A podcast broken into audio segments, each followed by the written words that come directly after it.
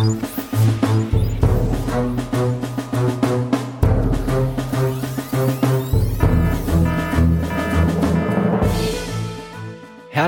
willkommen zum Universum, dem Podcast, in dem Ruth und Florian über das Universum reden. Mit Ruth. Und mit Florian. Ja, herzlich willkommen. Es passiert gerade hier was Außergewöhnliches. Ähm, die Sonne blendet mich. Was? ja.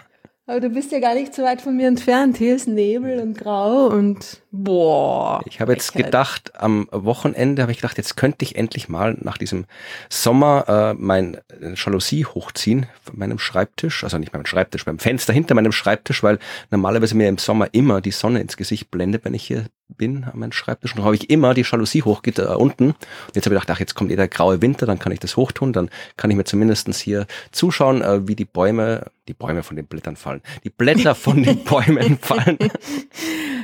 Du, hast, hast du diesmal Corona mit Wortfindungsstörungen? Ich weiß und, nicht. Ich äh, habe seit einer Woche lang äh, Erkältung und Kopfschmerzen. Du hörst dich ein bisschen ähm, rau an, sagen wir mal so. Ja, aber äh, alle Tests, die ich gemacht habe, sagen, ich habe kein Corona. Also weiß man nicht, vielleicht ist es tatsächlich Dann, einfach nur ein grippaler Infekt. Sowas hat man ja auch noch ab und zu mal. Anscheinend haben das gerade viele Leute. Ja. ja. Hm. Aber ich, naja, es, auch unangenehm, aber. Ja, es ist schon am Abklingen. Aber die Sonne blendet mich ins, ins Auge. Das wollte ich nur mal sagen, weil das kommt so selten soll, ich weiß nicht, soll ich dir jetzt Glück wünschen oder dich bemitleiden oder was erwartest du dir jetzt? Gar nichts. Einfach nur, es ist einfach nur eine Feststellung. Man muss ja auch nicht immer alles kommentieren, ja? Ja, eh, nein, es ist Sonne, ich dachte, das ist was Astronomisches, darum erwähne ich das. Stimmt. Ich war auch sehr viel in der Sonne in der letzten Woche. Ja, brav, du hast dich erholt. Ich habe mich erholt. Ich habe äh, ich hab eine Gesundheitswoche gemacht, quasi eine, eine Mini-Kur für Selbstständige. und es war sehr nett, weil das war ein Bad Hofgastein ja. und dort war es sehr schön. Also einen Tag hat es durchgeregnet, aber sonst war wirklich das Wetter super und ich war am Berg oben, bin in der Mittagspause raufgehirscht wie eine Verrückte mhm. und äh, es war wirklich sehr nett und ich ja. habe auch ein bisschen was für meinen Rücken getan und ja, für meine allgemeine Erholung und ähm, ja, es hätten noch ein oder zwei Wochen mehr sein können, aber naja, besser als gar nichts. Ähm, Ein sehr astronomischer Ort, Bad Hofgersheim. Früher hat dort immer das Alexander von Humboldt Kolloquium on Celestial Mechanics stattgefunden. Das war die Himmelsmechanik-Konferenz, die unsere Arbeitsgruppe organisiert hat. Alle vier Jahre. Die weltweit führenden Menschen in der Himmelsmechanik waren dort. Und, und was ich, hat das mit Alexander von Humboldt zu tun? Ja, nix, der hat sich den Alm ausgekannt, drum haben wir die, der, der hat, mein Chef. Den nehmen wir, passt. Nach Alexander von Humboldt benannt, die Konferenz, keine Ahnung. Also ich war auch dort oft schon und es ist schön dort, kann ich bestätigen. So einfach, weil es ein cooler Typ ist, der viele coole Sachen gemacht hat. Ja, der hat. war ein total cooler Typ, also. Ja, ja, nein, eh, eh, eh, war er, war er, war er. Ja, ja, war er. Mhm. Na, von, von astronomischen Gegebenheiten, also abgesehen davon, dass natürlich, äh, beim zweiten Teil, es gibt einen zweiten Teil der Gesundheitswoche, der Auffrischer in sechs Monaten. Das wollen alle, dass ich mein Planetarium mitnehme. Hast du wieder erzählt von dem Planetarium? Naja, na sicher. Und was machst du so? Ja, eh, na sicher. Und dann müssen sie dir was erlassen von der Krankenkasse, wenn du da schon arbeitest auch. Ja, na, die Krankenkasse interessiert das nicht. So. Die Leute, die TeilnehmerInnen möchten, dass ich äh, das Ding mitnehme. Und sie haben schon gesagt, sie sammeln und äh, geben mir Geld. Ähm, ich ja. habe eine Idee. Du kannst ja. vielleicht probieren, das Planetarium und den Besuch des Planetariums irgendwie als Gesundheitsleistung zu definieren. Dann kannst du quasi über die Krankenkasse abrechnen. Will ich das? Ja, weiß ich nicht, aber da kannst du vielleicht Geld verdienen. Wenn du dann irgendwie sagen kannst, hier, der, das Besuch Planetarium eine Stunde Sternenhimmel anschauen, hat die und jene Auswirkungen auf Gesund die Psyche, das Wohlbefinden. Ja, na sicher. Es gibt so viel Quatsch, was die Krankenkasse zahlt, da kannst du mal sowas zahlen. Ja, das stimmt. Könnte man gleich den Gesundheitshunderter verwenden, um, einmal bei mir im Planetarium. Ja, aber das ist, ich, ich arbeite eh schon so viel und verdiene eh schon genug Geld. Also für meinen, für meinen ähm, Geschmack äh, reicht das schon. Aber wenn du wirklich viel verdienst, kannst du Twitter kaufen. Ja, aber, ja, aber Florian, was ist mit dir los? Muss ich mir Sorgen machen? Nein, alles gut. Wir haben viele Sachen zu besprechen in ja, dieser Folge. Stimmt. Na dann, hab, dann legen wir los. Also das erste, was passiert ist, die Rakete ist geflogen. Mm. Artemis ja. ist abgehoben. Ja. Fast schon Gedicht.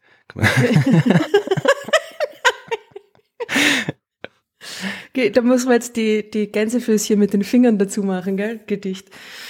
Es war nicht mal ein Haiku, es war ein schlechter. Die Rakete ist geflogen, Artemis ist abgehoben. Entschuldigung, das ist ein einwandfreier Reim. Ja, das ist ein Ed Sheeran, wenn überhaupt. Ja, können wir einen Wettbewerb machen. Leute, schickt uns eure, eure, euer Artemis-Gedicht. Hast du es gesehen? Hast du es live gesehen? Oh, ich habe es ganz kurz verpasst. Es war ja um 7 Uhr morgens oder sowas. Und äh, ich und Evi saßen beim Frühstück und dann haben wir noch über dieses und jenes geredet. Und dann hat Evi gemeint, äh, ist jetzt nicht schon der, bald der Start? Schau mal, ob sie geflogen ist. Und ich habe davor vor dem Frühstück geschaut, da war noch nix. Und dann äh, habe ich es äh, eingeschalten, YouTube, äh, NASA TV. Und dann war gerade hier so der Counter auf irgendwie plus 30 Sekunden oder so. Ah. Also war sie gerade in der Luft, also den Start selbst. Ich habe dann einfach auf Zurückspulen gedrückt, geht ja alles heutzutage. Ja, ja. Und dann habe ich es gesehen. Man musste ja Gott sei Dank nicht mehr live beim Leben dabei sein. Genau. Man kann ja alles wiederholen. Ja, apropos live dabei sein, äh, weißt du, was jetzt passiert, während wir diese Folge aufnehmen, in ungefähr einer Dreiviertelstunde? Nein. Da ist der Close Flyby. Also da wird äh, Artemis, äh, die den ersten Vorbeiflug am Mond haben, 130 Kilometer Distanz, wird auch auf äh, NASA TV live übertragen werden. Und äh, ich habe das Fenster hier nebenbei offen. Also wenn Sie sich doch verrechnet haben und Sie abstürzen oder sowas, können wir das dann hier live, live äh, berechnen. Cool, aber live im Sinne von, was, die Positionsdaten werden zurückgefüttert und live auf diese Website äh, ein, eingespeist. Das oder auch, also es gibt die Seite äh, Track Artemis, da kann man diese sehr schön, kann ich empfehlen, äh, kann ich auch verlinken in den Notes, da kann man sich wirklich genau anschauen, die Flugbahn und wo sie ist und wie es gerade ausschaut von der Position, so der Blick zur Erde, der Blick zum Mond, wie groß die aussehen und so. Also da kann man jede Menge schöne Daten sehen, aber äh, nein, es sollen schon, glaube ich, auch Bilder und sowas geschickt werden. Ich weiß es nicht genau, aber Also Blick auf die Erde, Blick auf den Mond und so, das sind jetzt alles Simulationen, ne? Das sind bei, bei, keine, dies- bei dieser Track Artemis Seite schon, aber wenn Ja. jetzt die auf NASA TV bei dem Vorbeiflug, dann werden die schon auch ein Bild schicken, hoffe ich mal, weil sonst da werden sie hoffentlich machen, ein ja. Bilder schicken, ja. Also Mhm. das passiert jetzt gerade, während wir das aufnehmen. Es ist schon passiert, wenn ihr das morgen früh, wenn wir es veröffentlichen, hören, hört. Äh, aber auch da kann man zurückspulen und wir verlinken euch die entsprechenden Videoseiten von NASA TV, wo ihr euch das anschauen könnt.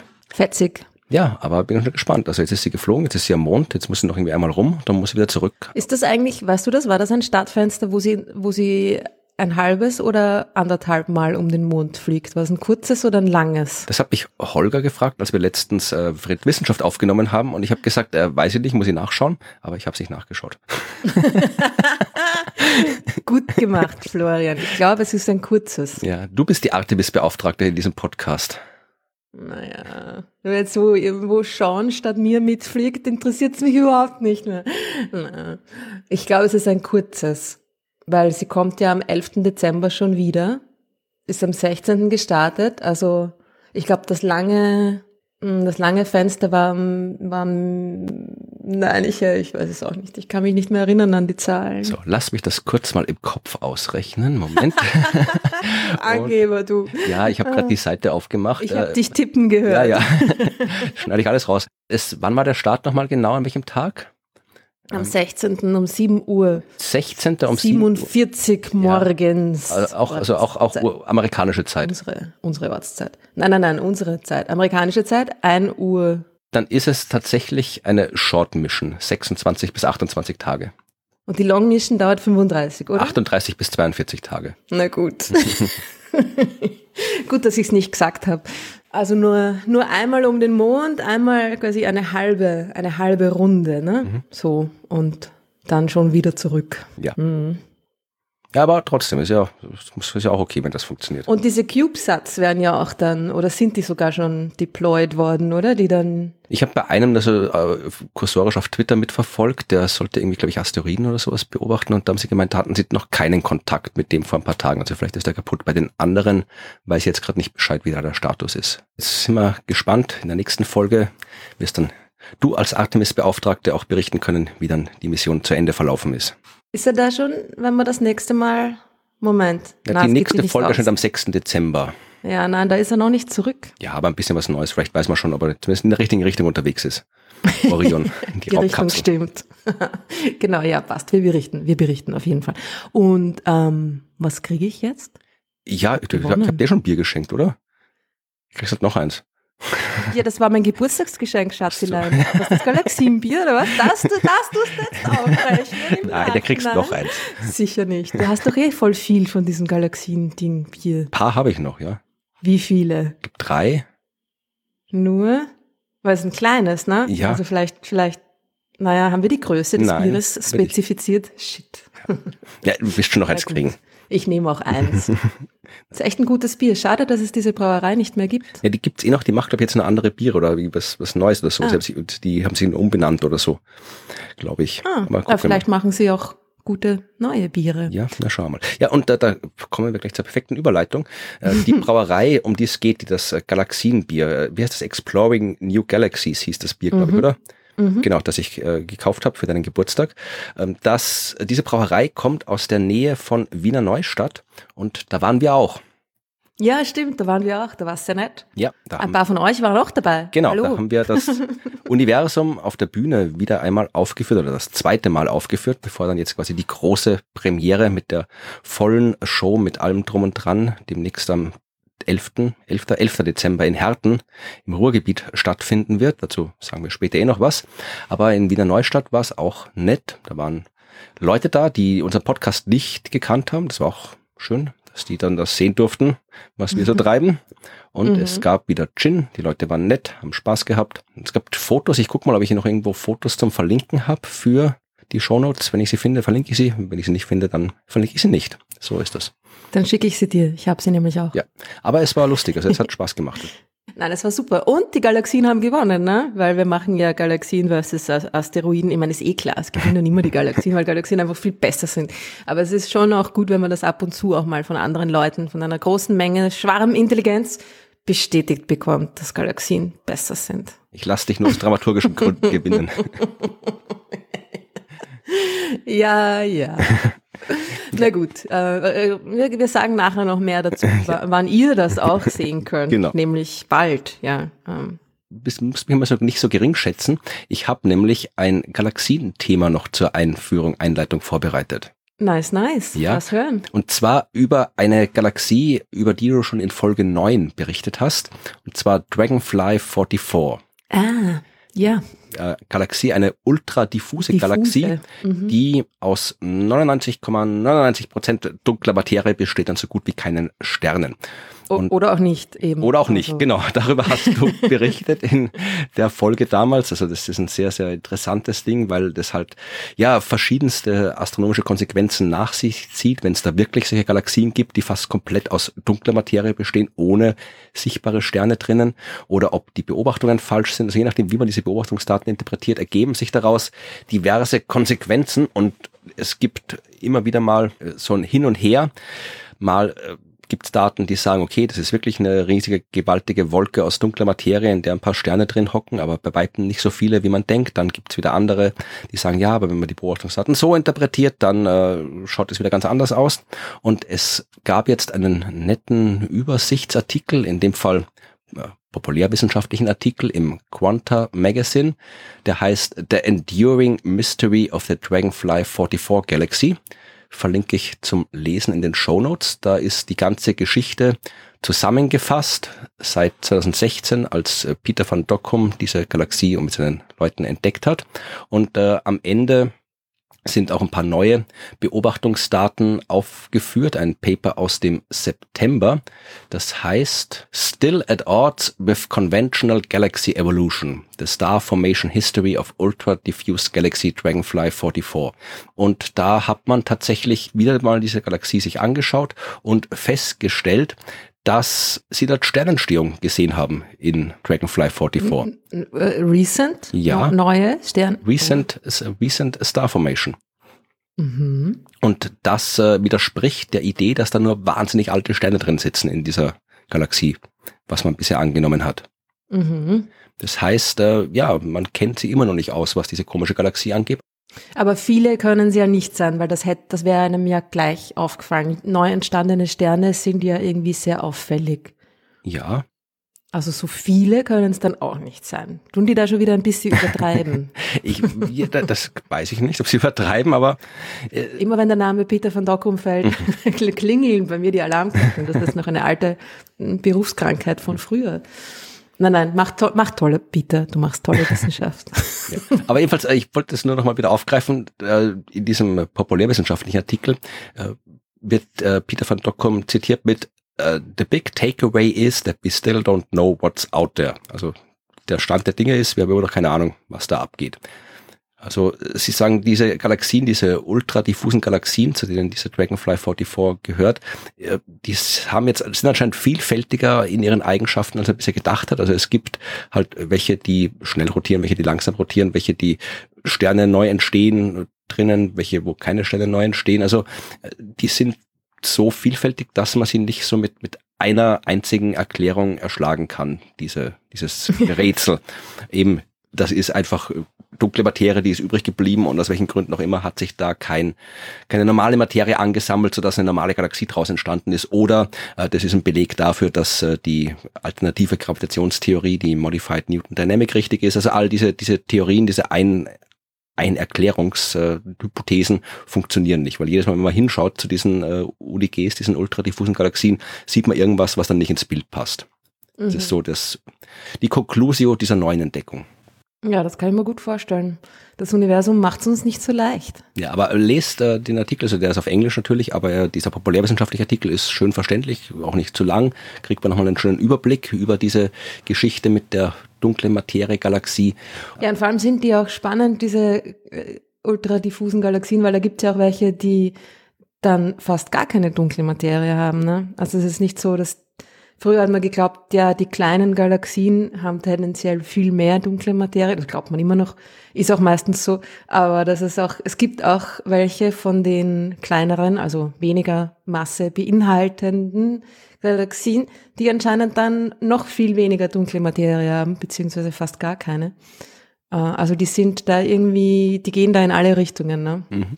Und das ist sehr spannend, weil dann hast du eben kein, kein eindeutiges Modell mehr, das die Bildung und Entwicklung dieser Galaxien irgendwie erklärt. Und dann, aber es ist gut, ne? Weil dann, es gibt halt einfach viele verschiedene Möglichkeiten, wie sich so eine Galaxie bilden kann. Und ja, kann irgendwo übrig geblieben sein, kann von Anfang an da gewesen sein und so weiter und so fort. Ja, Zwerggalaxien sind die spannendsten Galaxien. Ja, ja.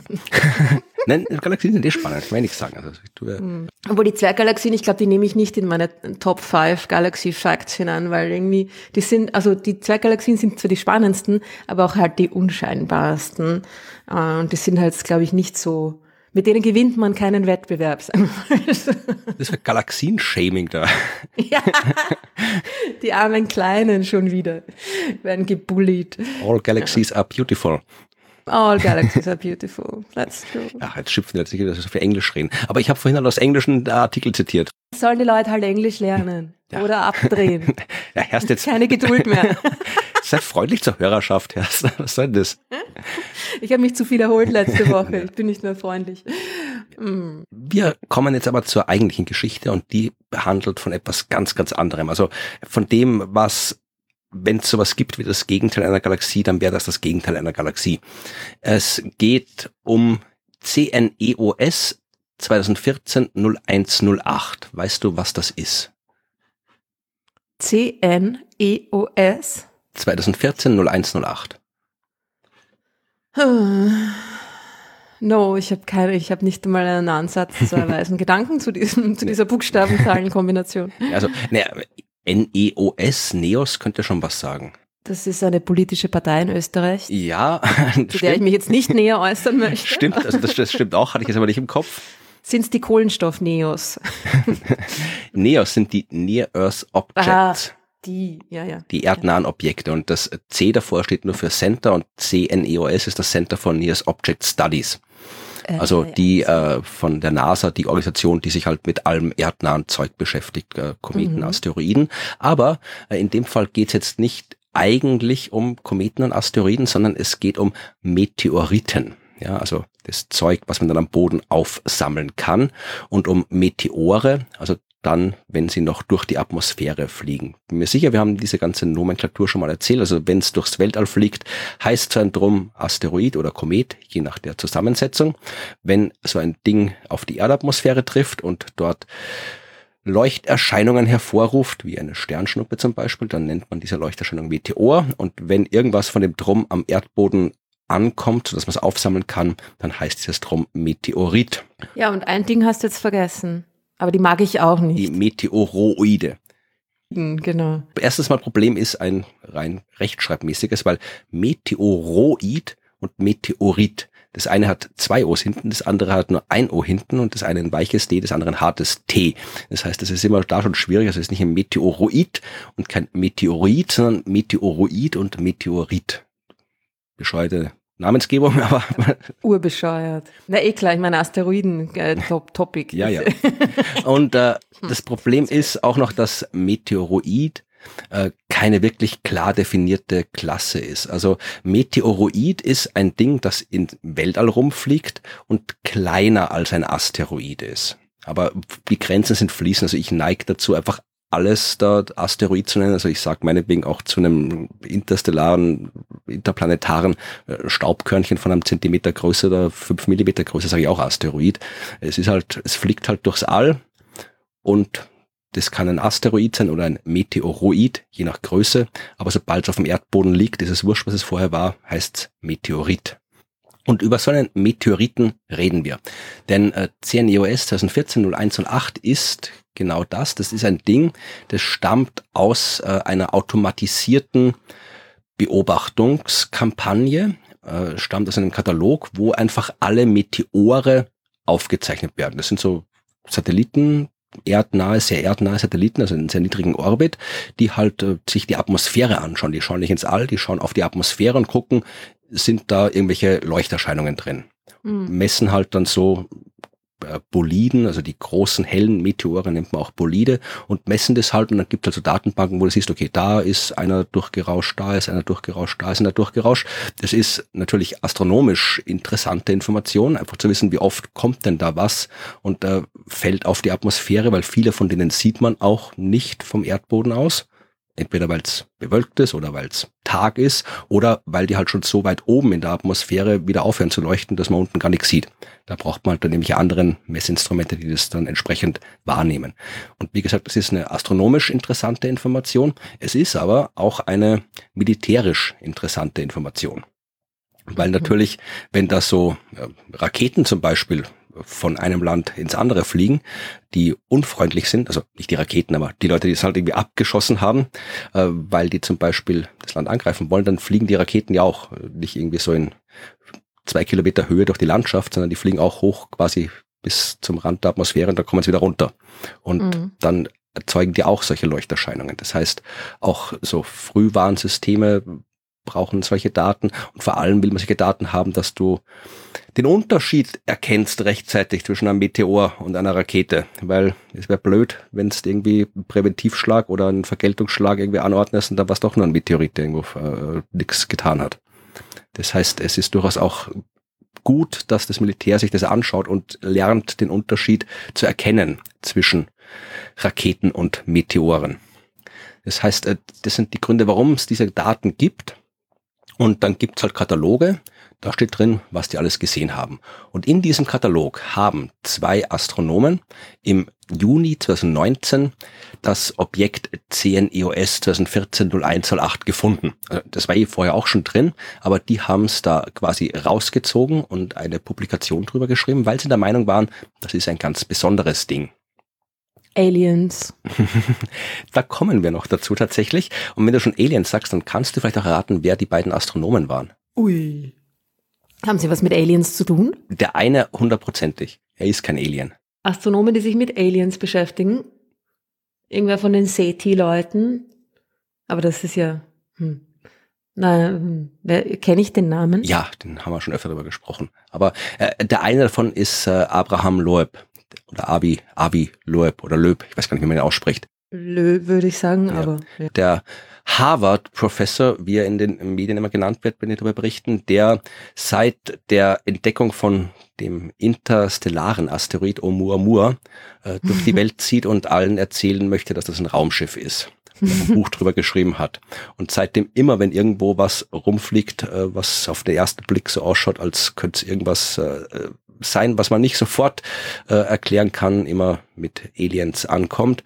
Und der davor auch schon, ich meine, der ist ein, ich, ich, der ist durchaus ein, auch ein, vermutlich so wie Peter von Dockham, also macht Prinzip gute Arbeit. Der ist nicht umsonst irgendwie Astronomieprofessor in Harvard geworden. Er hat schon ordentliche Forschung gemacht, aber hat einen Hang zu sehr, sehr, ja, sagen, spekulativen Themen, sehr, sehr spektakulären Themen. Gibt eine schöne Arbeit von ihm, wo er zum Beispiel mal sich überlegt hat, ähm, wann das Universum selbst lebensfreundlich war, also das gesamte Universum, weil wenn man sich überlegt, nach dem Urknall hat das Universum angefangen und war urheiß, jetzt ist das Universum als ganzes urkalt, dazwischen muss eine Phase gegeben haben, wo es so angenehme 20 Grad gehabt hat. Ja? Also wo halt wenn ich das gesamte Universum, auch wenn du jetzt im leeren Weltall stehst, würdest du immer noch ersticken, aber du wirst nicht erfrieren, weil es immer noch schön 20 Grad draußen hat im, im Weltraum. Und wann war das? Ui, weiß ich nicht mehr auswendig, aber halt ja, so ein paar her. Millionen Jahre nach dem Urknall oder irgendwie sowas. Also mhm. es ist oder ein paar hunderttausend Jahre, auf jeden Fall kurz nach dem Urknall, aber ja, wenn es dann schon ein paar äh, irgendwie so äh, hat ja der Urknall nicht nur Wasserstoff und Helium erzeugt, sondern ein paar schwere Elemente auch. Und dann haben sie natürlich gleich spekuliert,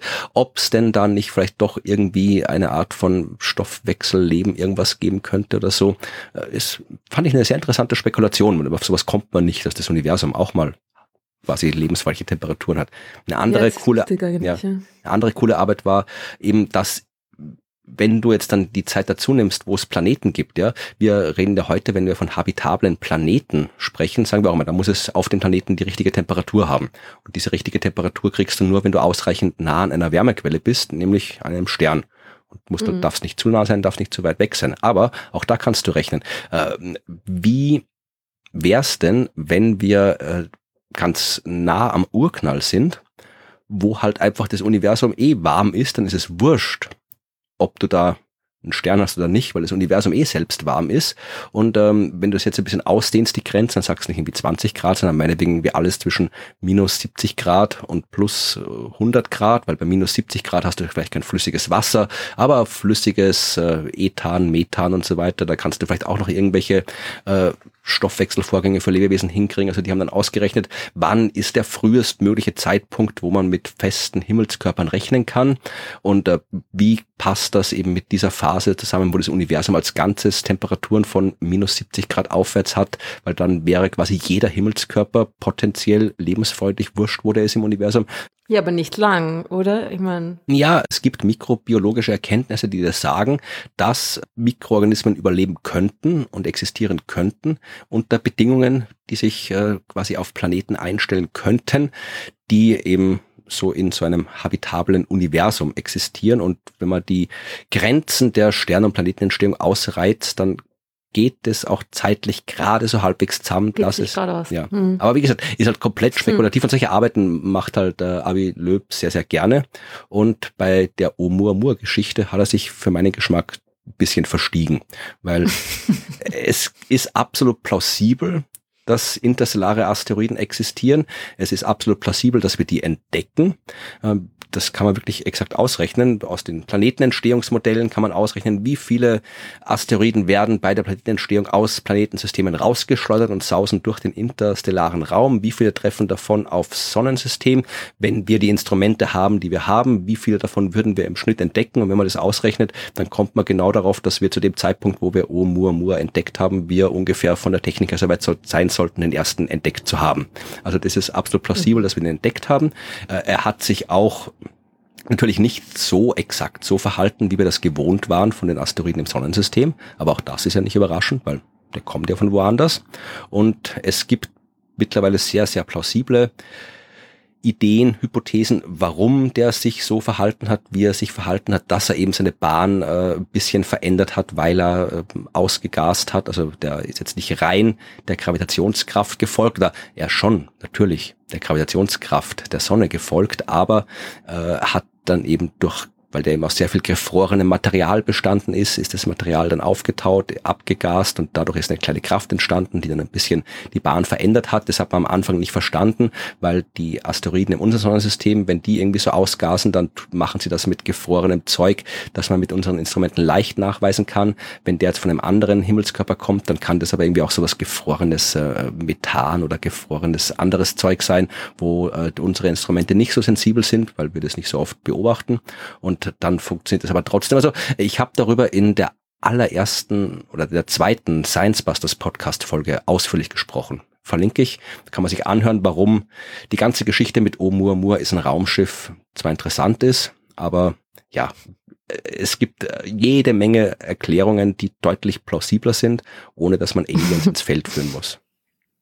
Hm, und schade. Ja, aber wie gesagt, äh, Avi Löb hat sich da irgendwie drauf verstiegen, äh, dass zu Markt. Ja, aber hat er, er hat das ja auch nicht 100% ernst gemeint wahrscheinlich, Ah. oder? Sondern er wollte einfach nur Ah. die Möglichkeit Na, irgendwie quasi abschätzen, dass es könnte sich dabei auch um ein ähm, außerirdisches Ding handeln. Also außerirdisch ist es ja sowieso, aber ein künstlich erschaffenes, kenne ihn nicht persönlich, aber einerseits muss man sagen, die Erklärung, es könnte sich um ein außerirdisches Ding handeln, kannst du zu allem sagen. Also Ja, ja, das eh. kann, aber weißt eh. Und ähm, dann, aber die Frage ist halt eine der Plausibilität und der Wahrscheinlichkeit. Und mein, der Mann hat dann irgendwie letztes Jahr ein Buch geschrieben, wo er im Wesentlichen erzählt, dass äh, Oumuamua ein äh, Raumschiff sein könnte mit großer Wahrscheinlichkeit. Und natürlich muss man dann oder kann man ihm unterstellen, dass er Mhm. das vor allem deswegen dann vorantreibt, diese Hypothese, dass er das Buch verkauft. Und ja, eh, es könnte ein außerirdisches Ding sein. Eh, aber es ist halt die Frage, wie kann man sich da oder soll man sich da so drauf versteigen, wenn es jetzt eben so viel andere Erklärungsmöglichkeiten gibt, muss man dann so viel Ressourcen aufwenden, wie Löb es fordert, mit Raummissionen dorthin und alles, um mhm. das Hm. dann nachzuweisen. Also natürlich sollte man Ressourcen aufwenden, um Oumuamua zu erforschen. Ich meine, der ist jetzt schon weggeflogen, aber ist alles interessant. Aber ich finde halt diesen, diesen Fokus auf einer Hypothese, für die wissenschaftlich wenig spricht, die aber die unseriösen Medien extrem anspricht, die finde ich irgendwie ein bisschen kritisch. Ja, ist es auch. Ja. Hast eh recht. Aber wie gesagt, wir wollen eigentlich nicht Aber er will halt auch Bücher verkaufen. Ne? Ja, eh. Ja, eh. Aber ich sehe okay. man muss schon sagen, es ist eine, ein, ein spektakuläres, äh, eine spektakuläre Möglichkeit, die, auch wenn ihre Wahrscheinlichkeit sehr, sehr, sehr gering ist, Mhm. natürlich irgendwie der Untersuchung bedarf oder es gerechtfertigt, sie zu untersuchen, weil sie eben so spektakulär ist, ne? Auch Ja, wenn sie nur so eine geringe Wahrscheinlichkeit hat. Also ich finde es schon okay, dass man sich das genauer anschaut, ob das irgendwie, mm, ja, was da dafür spricht und so weiter. Ja. Auf jeden Fall soll man sich das anschauen. Das Problem ist nur, selbst wenn die Behauptung extrem spektakulär ist, muss sie trotzdem zumindest ein paar Plausibilitätschecks überstehen und ein paar konkrete wissenschaftliche Belege haben, weil sonst kann ich einfach irgendwas behaupten, was spektakulär ist, wie der Mond ist ein außerirdisches Riesenraumschiff. Ist urspektakulär, wenn es so wäre.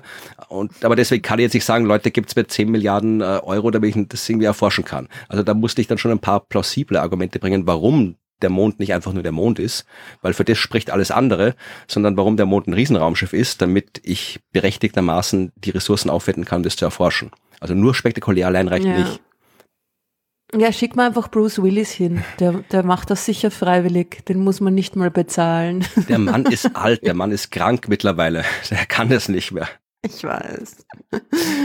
Bei mir ums Eck gibt's ein, ein Getränkegeschäft mit einer, mit einer riesigen, mit einem riesigen Poster mit Bruce Willis drauf, der einen Wodka in der Hand hält und drunter steht, der beste Wodka, den ich kenne. also sorry, nur ku- kurz, kurze Bruce Willis Exkursion. Ja. Also wie gesagt, äh, spektakulär ist gut, man soll auch durchaus in der Wissenschaft um ein paar Ecken denken, weil sonst findet man nichts Neues raus. Aber man darf halt nicht vergessen, äh, wie man wieder zurückkommt, wenn man um zu viele Ecken gegangen ist, um jetzt mal ein komisches Sprachbild zu benutzen. Ja, nein, stimmt, eh, hast dir recht, hast dir recht. Mir ist übrigens eingefallen, wer, wer der zweite, wer die zweite Person sein Ja. könnte. Ja. Ist es unser Freund Caballero? Nein, von dem habe ich schon lange mehr gehört. Schauen, was der treibt. Nein, äh, den, um den geht's nicht. Das ist irgendwie Amir Siraj. Das Oh. ist sein, sein äh, Doktorand, Student, Ach so, Postdoc, nein, mit dem er jede Menge Hm. Zeug gemeinsam macht. Also die beiden schreiben jede Menge Papers Verstehe. gemeinsam. Und äh, in diesem in dieser Arbeit, um die es heute jetzt geht, geht es auch eben genau um diesen Konflikt zwischen spektakulär und nicht spektakulär und ausreichend Belege für das Spektakuläre. Denn ähm, dieser Meteorit mit der Katalognummer CNEOS 2014-0108, der ist ähm, das Thema einer, ja, nicht unbedingt dramatisch umfassenden wissenschaftlichen Auseinandersetzung in den letzten paar Jahren, aber doch einer wissenschaftlichen Auseinandersetzung. Also äh, Löb und Sirac haben gesagt und behauptet und gesagt nachgewiesen zu haben in ihrer Arbeit, dass dieser Meteorit CNEOS 2014-0108 ein interstellarer Meteorit ist. Also sie haben gesagt, das ist ein Meteorit, dessen Flugbahn von außerhalb des Sonnensystems kommt. Was ja erstens okay ist, also das kann man ja mal sagen. Das ist ja auch nicht unplausibel, weil Mhm. wenn es interstellare Asteroiden gibt, und die gibt's, die haben wir entdeckt, zwei Stück schon, dann kann es auch Meteoriten geben, ja, weil das ist ja das Gleiche. Im Prinzip kommt darauf an, ob er mit der Erde zusammenstößt nur, nur oder halt nicht. eingeschlagen. ja. genau. Also warum soll nicht auch kleineres Zeug kommen? Ja, also vor allem allgemein in der Astronomie gilt ja, vom kleineren Zeug gibt es mehr als vom größeren Zeug. Das heißt, es gibt wesentlich mehr kleine Asteroide als große Asteroide. Also warum soll nicht von dem ganzen Klump, das da ständig auf die Erdatmosphäre prasselt, auch mal was dabei sein, was äh, von außerhalb des Sonnensystems kommt? Ja, also das ist absolut plausibel. Und ja. das kann man dann eben auch entsprechend nachweisen und das wäre auch interessant, das zu wissen. Also das ist alles prinzipiell noch kein Problem.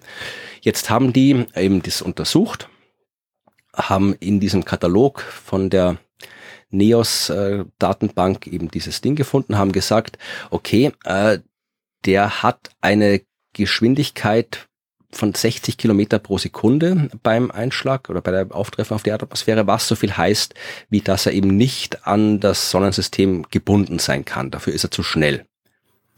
Und mhm. das heißt, der muss auf einer hyperbolischen Bahn gewesen sein, keine elliptische Bahn um die Sonne rum, sondern eben eine Bahn, die von außerhalb des Sonnensystems gekommen ist.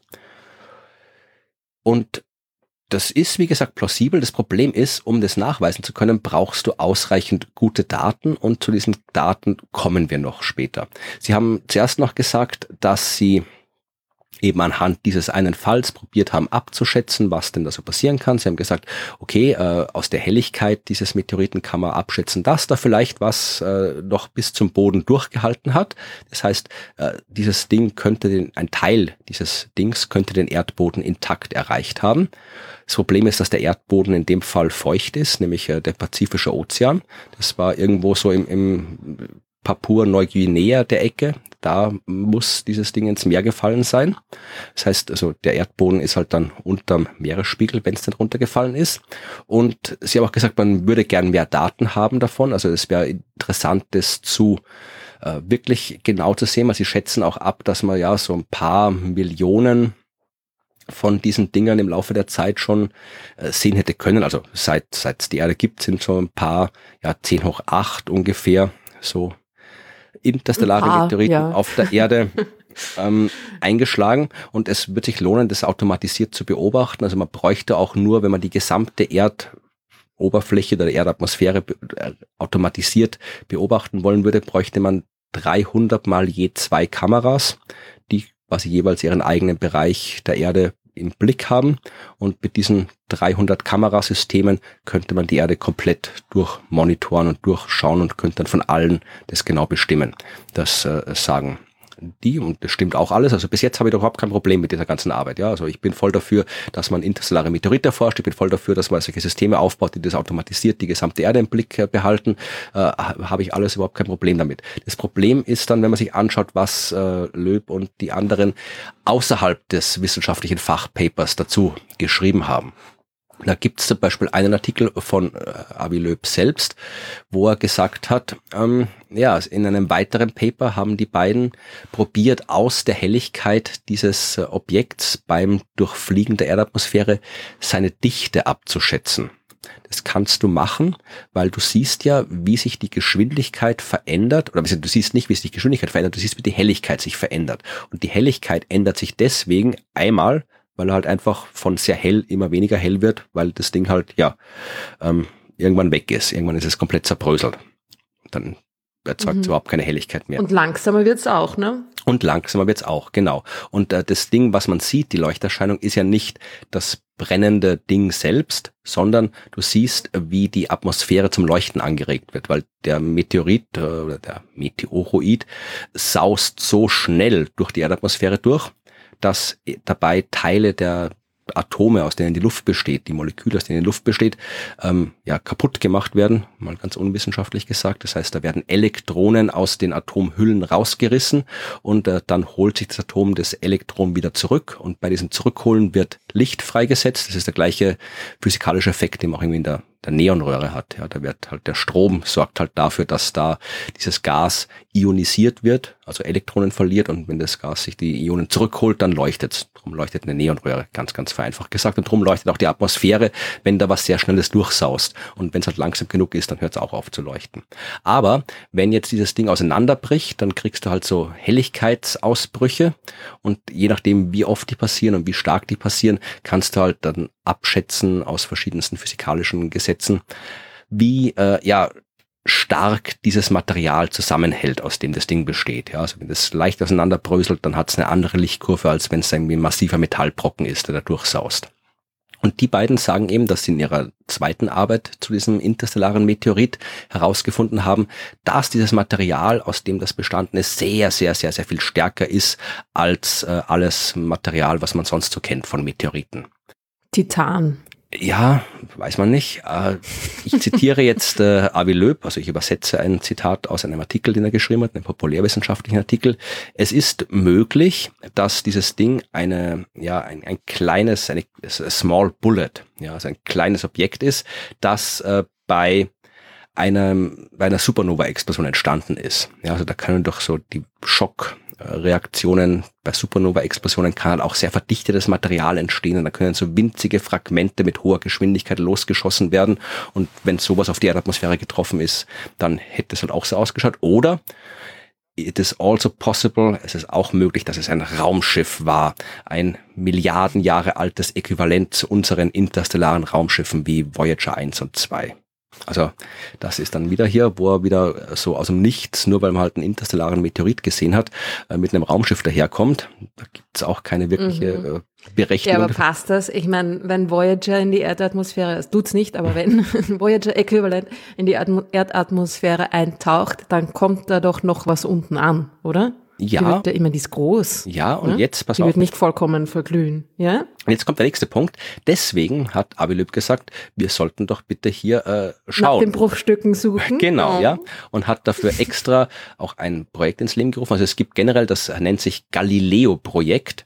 Das ist etwas, was äh, Abilöb ins Leben gerufen hat gemeinsam mit ja, ein paar anderen Leuten. Und äh, das Ziel des Projektes ist es eben ja, Aliens zu finden. Technosignaturen auf anderen Himmelskörpern, Raumschiffe, abgestürzte Raumsonden, was auch immer. Und äh, sammelt dafür Geld. Also jetzt, ich weiß es glaube hauptsächlich irgendwie so Community gefundet, also wie heißt das, Crowdfunding. Und äh, eines der Projekte ist tatsächlich eben eine Ozeanexpedition, um da am Meeresboden rumzusuchen nach den Überresten dieses Meteoriten. Die, die feuchte Erdoberfläche quasi. Genau. Ja. Und er sagt, es ist ganz einfach, da muss man einfach nur, äh, es ist so einfach wie Rasenmähen, habe ich ihn irgendwo mal in einem äh, Artikel sagen hören.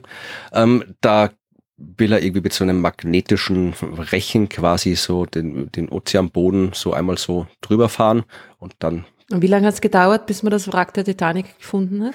Ich glaube, das war einer der, der äh, Kommentare, die Leute auf Twitter abgegeben haben. ja. Gut, dass ich nicht auf Twitter bin. Es ist natürlich absolut nicht einfach. Meine, selbst wenn da was übrig geblieben ist, dann sind das wirklich winzigste Bruchstücke und der Ozeanboden ist groß, den sieht man auch sehr schlecht von oben. Das heißt, ja, es ist mhm. sehr, sehr illusorisch, da irgendwas rauszuholen. Aber äh, das ist die eigentliche Arbeit, über die ich sprechen möchte. Die ist erst vor kurzem erschienen und da geht es darum, dass er es nicht mal sicher ist, dass das überhaupt ein interstellarer Meteorit war, der darunter gekommen ist. Mhm. Und zwar geht es um eine Arbeit, die, ja, wann ist die erschienen? Erst vor ein paar Wochen höchstens, von Jeremy Vaubayon.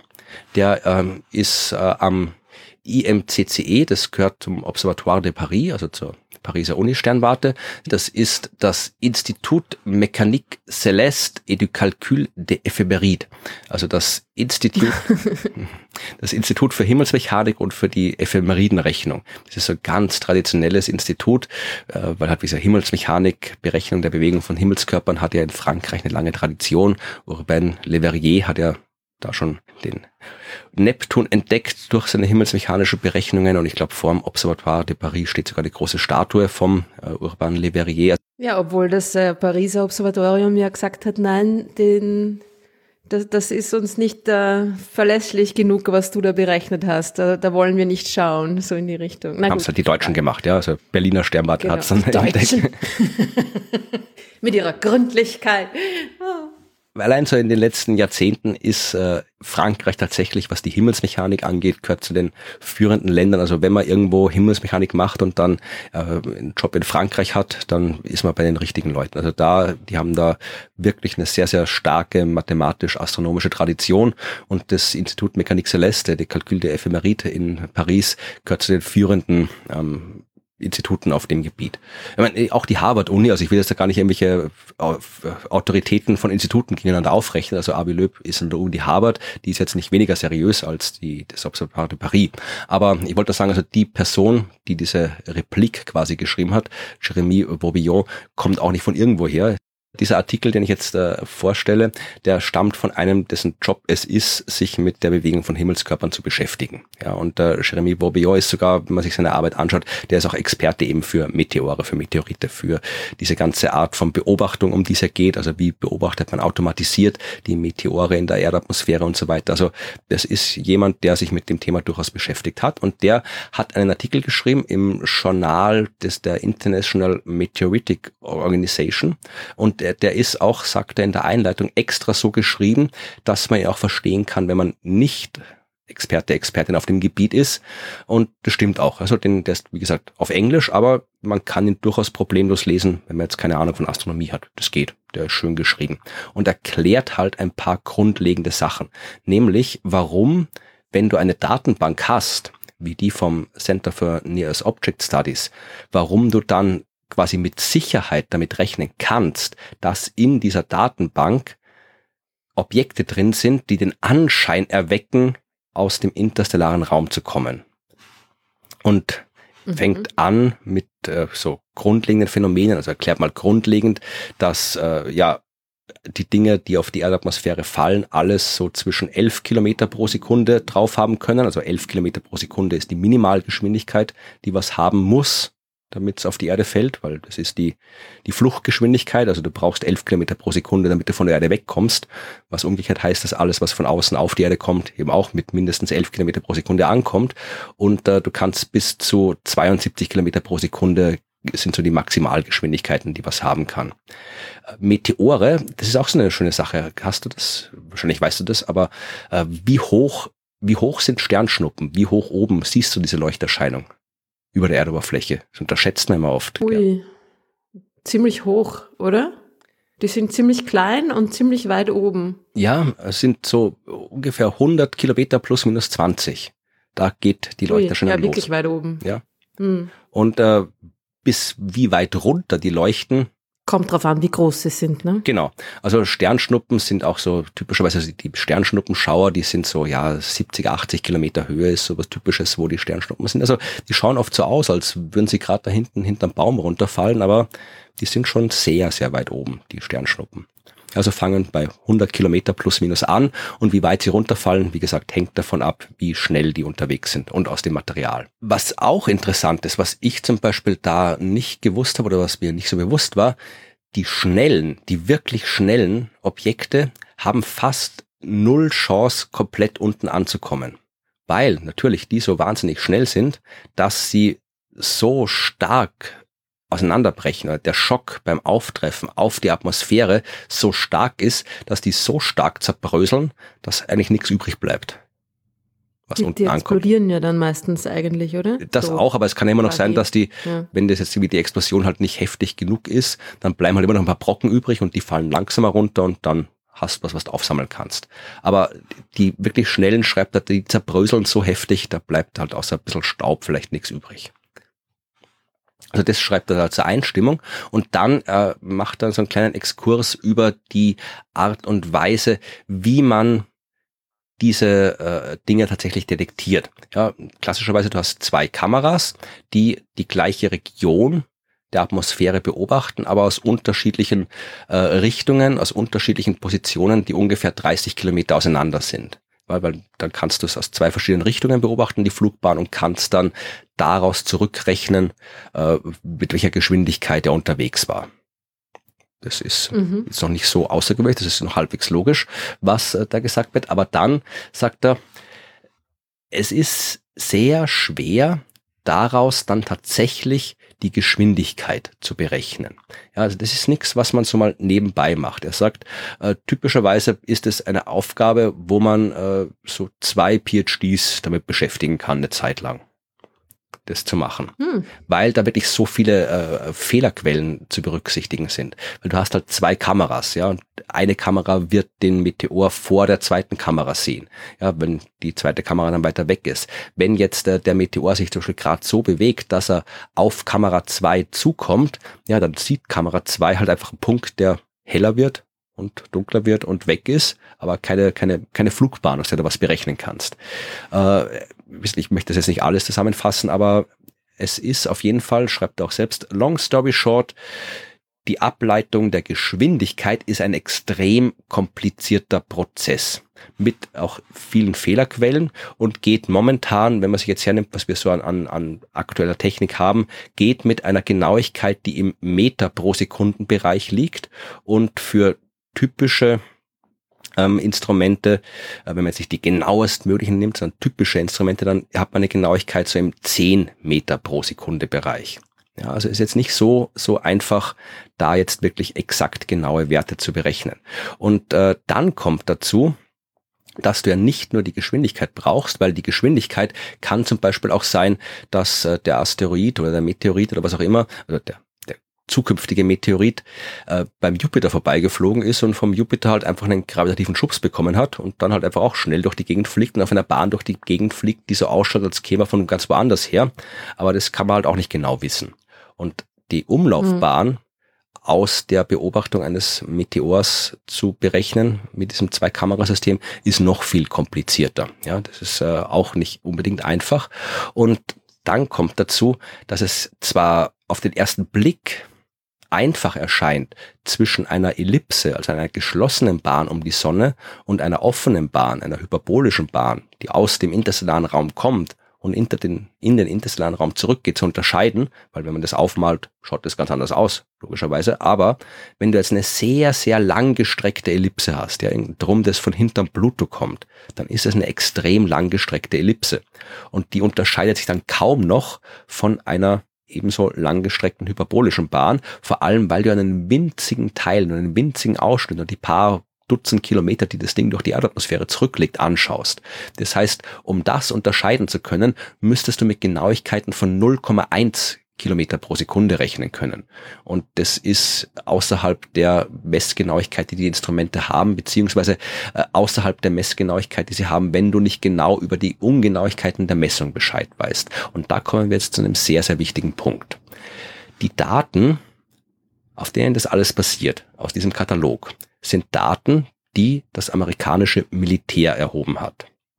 Das amerikanische Militär ist ja nicht so unbedingt die transparenteste Organisation ever.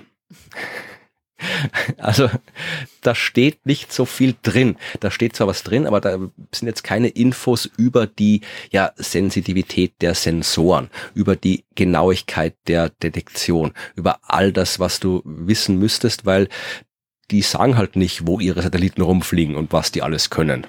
Das macht das Militär ja. ungern. Das ist mhm. alles sehr klassifiziert. Und äh, dann kommt die lustige Geschichte, dass eben Avi Löb und Amir Siraj ihre Artikel veröffentlicht haben und da als Quelle einfach nur US Government Sensors angegeben haben. Ja, also die haben halt im Wesentlichen aus diesem Katalog das rausgenommen und halt einfach, einfach auch nicht, aber halt gesagt, ja, das ist hier jetzt ein interstellarer Meteorit. Aber konnten nichts sagen über die Genauigkeit und so weiter, also weil die halt mhm. nicht bekannt war in den Daten. Und dann hat, ich habe das nochmal rausgesucht, verlinke ich auch in den Shownotes, äh, der Twitter-Account des US Space Command, ja, also die Space Force. Sachen gibt's. Der Twitter-Account US Space Commands äh, hat einen Brief des Verteidigungsministeriums des amerikanischen veröffentlicht, ähm, wo äh, der Lieutenant General USSF Deputy Commander John E. Shaw einen Brief geschrieben hat, also der Twitter, der Tweet besteht wirklich aus einem Scan dieses Briefes, wo äh, dieser Lieutenant General, was auch immer, einen Dr. Joel Moser, den Chief Scientist der Space Operations Command, also auch irgendwie so ein General, der halt Chief Scientist ist, äh, zitiert, der gesagt hat, ja, äh, in den Daten steht drin, dass, also man kann, die Daten sind gut genug, unsere Daten sind gut genug, dass es hier sich um einen interstellaren Meteorit handelt mit 99,9 irgendwas Prozent Wahrscheinlichkeit. Das ist schön, wenn da jemand das bestätigt. Es ist aber trotz allem nur ein Brief, wo drin steht, dass jemand sagt, ja, passt eh. Aber so macht man keine Wissenschaft. In der Wissenschaft brauche ich die Rohdaten und dann müssen sich die Leute das unabhängig voneinander anschauen können.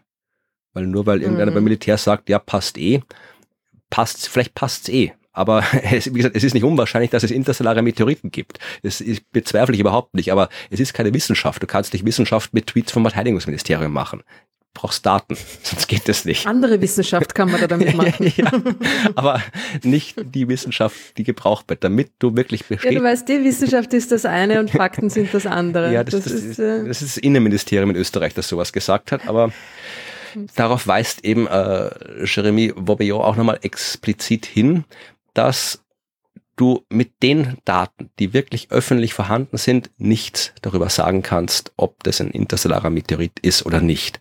Und wie gesagt, es gibt diesen Tweet vom Verteidigungsministerium, aber den kann man wissenschaftlich ignorieren oder den muss man wissenschaftlich ignorieren. Wir können nicht unsere wissenschaftlichen Erkenntnisse auf der Aussage von irgendwem basieren, wenn wir die Daten nicht dazu haben.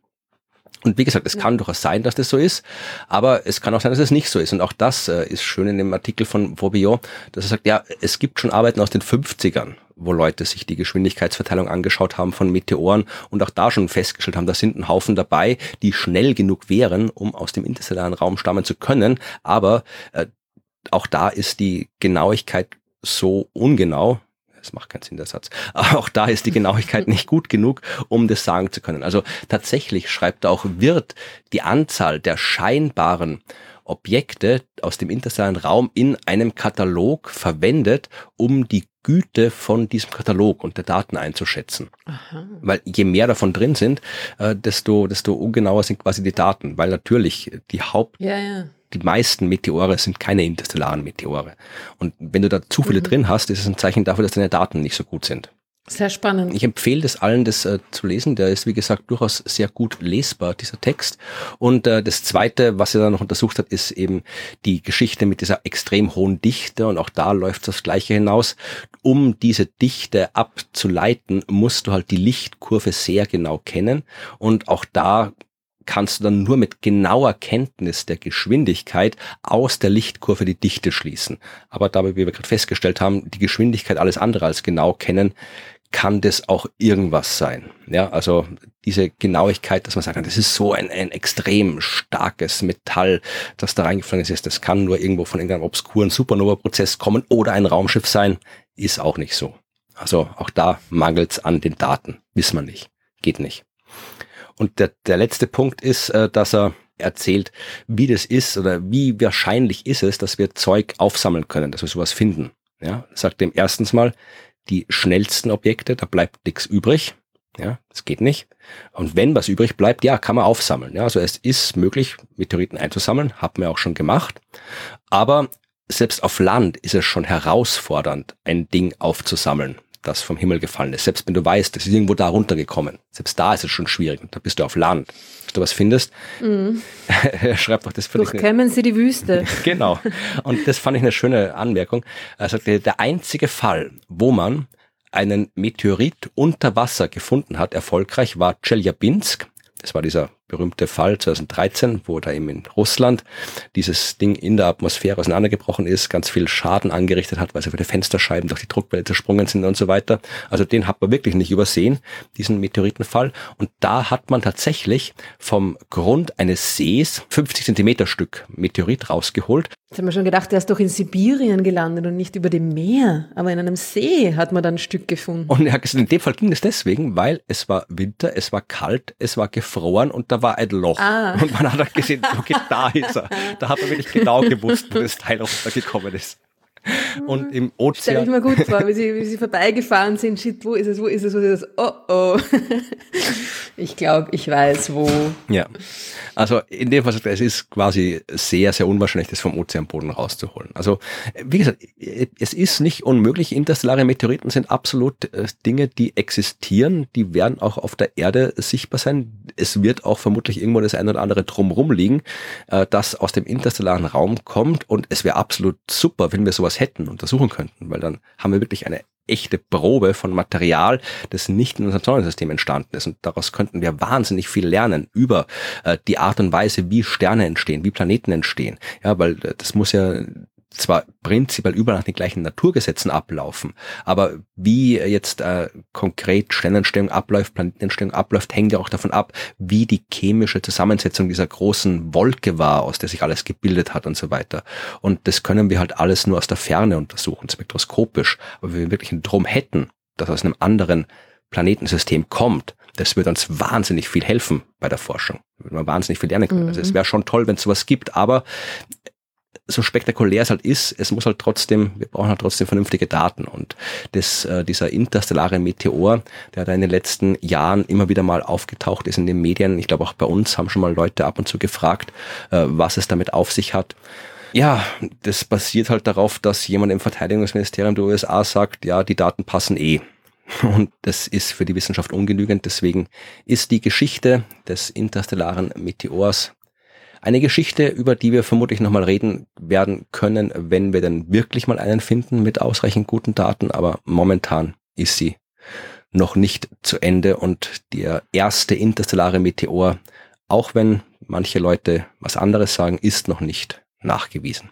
Würdest du spannender finden, wenn es wirklich ein interstellares ähm, Stück Stein und so weiter wäre oder ein Alien gemachtes interstellares Stück. Ja, was ist denn das für eine Frage? Natürlich wäre es spannender, wenn da ein Raumschiffteil rumliegt. Also selbstverständlich, wenn es die.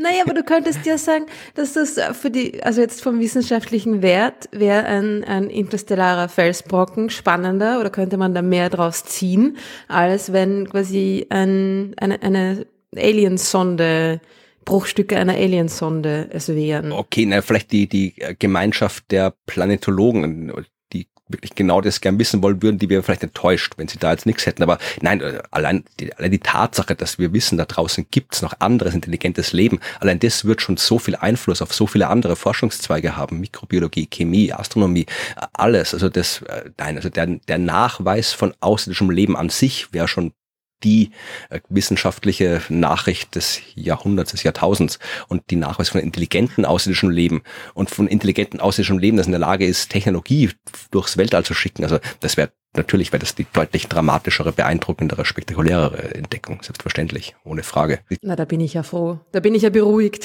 Vielleicht gibt es zwei, drei Doktoranden, die irgendwo rumsitzen und gerade darauf angewiesen sind, dass sie einen interstellaren Meteor finden. Die werden vielleicht angefressen, wenn das doch nicht ist, aber nein. Mist, Raumsonde, so ja. Blödes.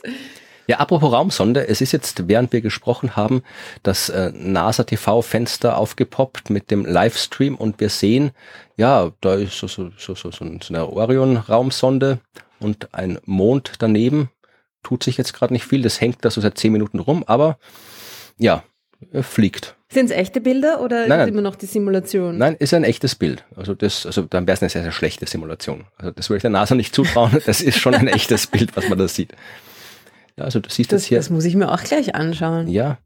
Wo, wo hast du das? Ja, Auf warte, YouTube. Ich schicke dir den Link, dann kannst du gleich hier direkt da reinschauen. Das ist NASA TV auf YouTube. Und da fliegen die gerade. Vorhin hatten sie noch eingeblendet so ein bisschen ähm, einen äh, Zähler mit, mit Distanz und Meilen bis zum Mond. Meilen bis zum Mond, selbstverständlich keine Kilometer. Wo käme man denn dahin? Aber den haben sie jetzt auch wieder ausgeblendet. Und den Ton habe ich nicht eingeschaltet, also ich habe keine Ahnung, was sie reden. Ja, das ist für Gelaber. Beim NASA TV kann man gern mal den Ton ausschalten. Ja. Ah ja, da ist der Mond. Ein Mond im Hintergrund, sagst du. ich glaube schon, dass es der Mond ja? ist. Okay. Coole Sache. Hm. Ja, das, das ist schon also mir taugt sowas natürlich schon sehr. Schaut euch das an, Leute. Ja, das kann, brauchst du nicht sagen. So, nein, es nutzt euch nichts mehr, dass ihr sich das anschaut. Ach Gott, manchmal. Naja. Ja, also. Schaut super aus. Ja, wir schauen, ich lasse das noch nebenbei offen, falls doch nochmal irgendwie besorgte Forscherinnen und Forscher irgendwie vor die Kamera treten, falls irgendwas passiert ist, falls sie von einem interstellaren Raumschiff getroffen wurden, ja, weiß man nicht. Live-Einschlag eines interstellaren Raumschiffs auf dem Mond, während Artemis um den Mond rundherum fliegt. Ich meine. Oder Kollision mit Artemis. Nein, das arme, arme Sean. Dann steigt er da aus. Erst blinken. oh, Arschloch. Ja. ja. ja. Also wenn es was zu sehen gibt noch, werden wir euch darauf hinweisen. Ansonsten verlinkt man in der Show Notes einfach den YouTube-Kanal, dann könnt ihr das noch nachschauen, wenn ihr es noch nicht gesehen habt. Und jetzt kommen wir zu ein paar Fragen zum Thema. Und die erste Frage mhm. ist eine Frage, die ich äh, hoffentlich im Laufe dieser Geschichte schon beantwortet habe. Eine Frage von Alex, der äh, uns fragt, er sieht oft in verschiedenen Filmen und Animationen die Einschläge von Meteoriten und sehr oft sieht man dann den Feuerball in die Atmosphäre eintreten und relativ langsam über eine weite Strecke in der Luft fliegen, bevor er tatsächlich einschlägt. Er überlegt, ob das nicht viel schneller geht. Also der Weltuntergang kommt Alex nicht schnell genug, er hätte es gerne schneller, dass die Dinger einschlagen, weil er fragt sich auch, Sternschnuppen sind ja recht kurze Erscheinungen. Wie viel Zeit bliebe denn vom Eintritt in die Atmosphäre bis zum Einschlag auf dem Erdboden? Vielleicht ist das ja schnell beantwortet. Ja, das ist schnell beantwortet, Alex. Wie gesagt, ähm, so ein Ding kommt mit ein paar Dutzend Kilometern pro Sekunde auf die Erdatmosphäre. Und wenn man sich überlegt, dass die Atmosphäre, je nachdem wie man es misst, 100 Kilometer hoch ist, 10 Kilometer hoch ist, dann ist der auch in ein paar Sekunden durch. Warum man ihn dann so lange über die Atmosphäre fliegen sieht in den Filmen, liegt halt daran, dass es besser ausschaut im Film, erstens. Und zweitens, dass äh, die Leute, die das sehen, auch weit entfernt sind. Ja, das heißt, du siehst den dann von der Ferne durch die Atmosphäre fliegen. Wenn du genau drunter bist, dann kommt der quasi auch direkt von oben auf dich zu und hat den kürzesten Weg durch die Atmosphäre. Da siehst du ihn früher, bis er durchgeht, dann braucht er halt so ein paar Sekunden. Aber es ist nicht so, dass der da mal ein paar Minuten abhängt in der Atmosphäre, der Asteroid, bevor er einschlägt, sondern der kommt und dann ist er auch ein paar Sekunden wieder. Naja, unten. vor allem hängt es vom, vom Winkel, mit dem der Felsbrocken einschlägt, ne? Wie lange er braucht, ja. Also wenn er schräg, wenn er schräg durch die Atmosphäre fliegt und ich sehe das von der Seite, ja. wie er schräg durch die Atmosphäre fliegt, dann dauert es natürlich länger, als wenn er direkt von oben platsch auf mich zukommt. Hm. Oh, selbst wenn er jetzt irgendwie ganz schräg kommt, dann ist es halt, sind halt irgendwie zehn Sekunden statt drei Sekunden oder irgendwie sowas. Also es ist dann, wenn du ihn mal siehst, Alex, dann ist es auch schnell vorbei. Falls dich das tröstet. Man hat, man hat glaube ich, in den meisten Fällen würde man gerade noch die Zeit haben, um ein, ein wunderbares ähm, Wort des Erstaunens äh, seiner Wahl auszusprechen, so laut wie möglich. Ja. Also Scheiße schreien oder so, ging sich noch aus, ja. Ja, dann haben wir eine Frage, ähm, die wir beide schon beantwortet haben, aber nochmal beantworten müssen. Und zwar bezieht sich das auf äh, eine Frage, die uns gestellt wurde, als wir in Wiener Neustadt waren. Und zwar von Marla. Ah. Und äh, mhm. ich richte sie mal an dich, weil ich sie dann auch in Wiener Neustadt an dich gerichtet habe. Nein, es ist äh, eine Frage. Bist ich, sie gleich an mich delegiert? Ja? Nein, nein, nein, nein. Ich habe schon zuerst auch lange die Frage beantwortet und dann gemeint, vielleicht kann Ruth das nochmal besser erklären, weil das äh, noch mehr in dein Gebiet fällt als meines und darum hast du dann auch noch drauf gearbeitet. Also ich bin mir nicht ganz sicher. Ich, ich lese die Frage mal vor und dann, äh, wir haben die Frage auch, glaube ich, in früheren Folgen schon mal beantwortet, aber wir klären das jetzt. Also Marla fragt äh, etwas über die Expansion des Universums. Wenn sich der Raum überall gleichmäßig ausdehnt, dann entstünde zwischen zwei oder mehr gravitativ aneinander gebundenen Objekten, zum Beispiel einem Sonnensystem oder sogar einer Galaxie im Lauf der Zeit mehr Raum nehmen wir einen von anderen Kräften unbeeinflussten Orbit an. Da der Abstand in der Theorie zwischen zwei sich umkreisenden Objekten ohne Gezeitenkräfte aber gleich bleibt, hieße das, dass beide Objekte, um diesen Abstand beizubehalten, sich aufeinander zubewegen müssen oder die Distanz zwischen ihnen größer wird. Stimmt das? Ja, rein theoretisch betrachtet schon, aber eigentlich auch wieder nicht.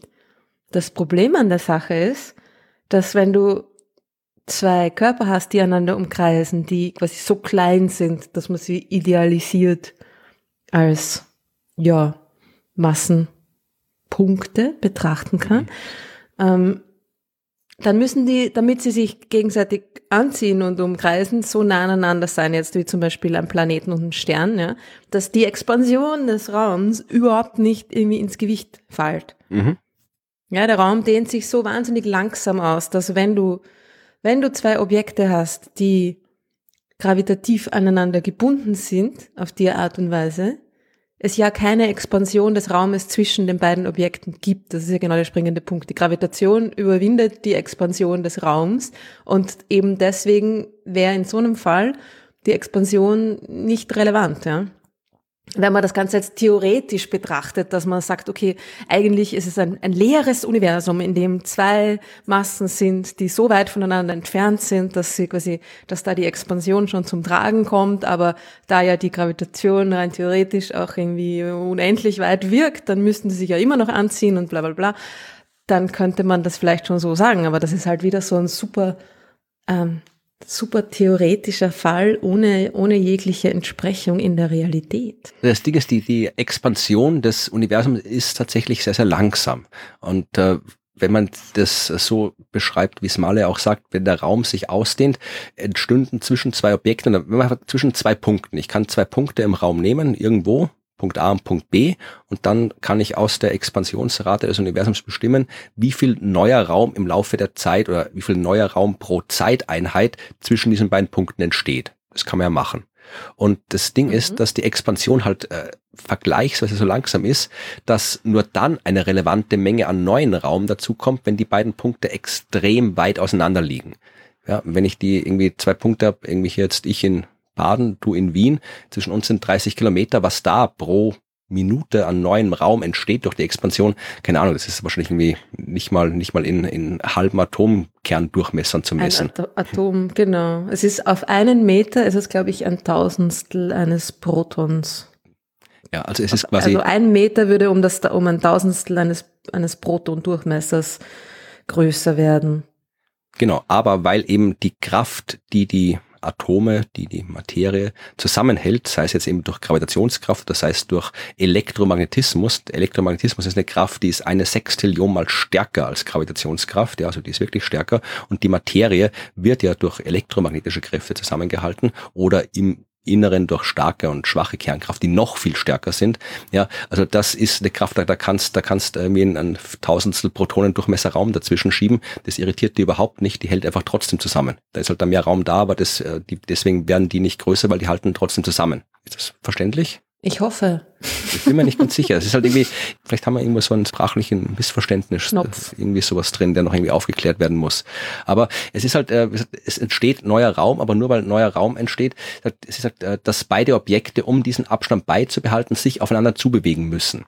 Ja, es ist erstmal das sich aufeinander zubewegen, ist auch wieder was Relatives. Das kommt ja darauf an, was, was misst man mit sich zubewegen. Also wenn halt einfach quasi neuer Raum durchgeschoben wird. Du kannst auch sagen, okay, da ist jetzt quasi zwischen den beiden Objekten entsteht neuer Raum und der alte Raum wird einfach zur Seite geschoben. Kann man auch sagen. Und das Ding bleibt halt da, wo es ist, weil's, weil die zusammenhalten. Vielleicht kann man sich so vorstellen, du hast einen Korken der liegt am Strand. Und ein zweiter Korken liegt im Meer. Und die Distanz zwischen den beiden ist halt die Distanz. Und jetzt kommt eine Welle. Und diese Welle erzeugt quasi mehr Wasser zwischen den beiden, weil die halt ein bisschen auf den Strand drüber schlägt. Und dann schiebt die den Korken, nimmt die den Korken mit. Und dann bewegt sich der Korken weg. Wenn ich jetzt aber die beiden Korken durch eine Stange verbinde, dann schwappt das Wasser da einfach drüber. Und der bleibt trotzdem an der gleichen Stelle stehen weil die Stange oder die Gravitationskraft oder der Elektromagnetismus quasi die beiden Punkte, die beiden Korken zusammenhält und das Wasser schwappt einfach durch. Genauso wie der Raum durchschwappt durch Objekte, die stark genug durch andere Kräfte zusammengehalten werden. Macht es Sinn, das so zu erklären? Irgendwie schon, aber irgendwie finde ich es auch ein bisschen misleading. Ja, wahrscheinlich. Weil dann stellt man sich vor, dass der Raum etwas ist, das quasi da ist, wie Wasser, das quasi messbar und äh, irgendwie auf irgendeine Art und Weise greifbar wäre und da quasi sich zwischen, zwischen mir und meinem Computerbildschirm jetzt da irgendwie äh, Raum befindet, der sich ja eigentlich ausdehnt.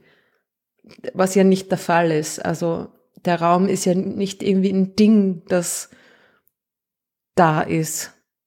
Weißt du, was ich meine? So wie jetzt, wenn da jetzt Wasser wäre, das sich mit einer Welle, also irgendwie schon, aber halt irgendwie auch nicht. Also nicht auf die Art und Weise, wie Wasser ein Ding ist.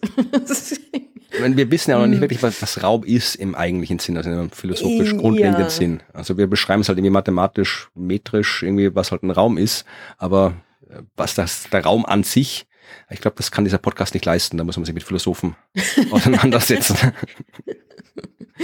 Aber es ist auf jeden Fall so, dass du, also wenn du zwei Dinge hast, die einander umkreisen, die durch die Gravitation aneinander gebunden sind, dann, dann, dann hast du da quasi keine Expansion dazwischen. Das ist ja irgendwie genau die Geschichte. Wenn du, wenn du zwei Galaxien hast, zum Beispiel, die schon so weit voneinander entfernt sind, dass die Expansion zum Tragen kommt, dann bewegen sich die einfach voneinander weg. Dann bewegen, dann, die fliegen nicht auf einer Bahn umeinander herum, ja. In, innerhalb eines Galaxienhaufens, wo viele Galaxien nah aneinander dran sind, da haben die Galaxien quasi auch noch Bahnen umeinander rundherum oder um, umeinander, naja, ums gemeinsame, quasi ums Massenzentrum irgendwie, ja. Also da kann man das schon noch sehen. Aber der Raum in, innerhalb eines eines ähm, Galaxienhaufens dehnt sich auch nicht aus, weil eben die Galaxien gravitativ aneinander gebunden sind und diese Expansion da irgendwie überwinden, ja.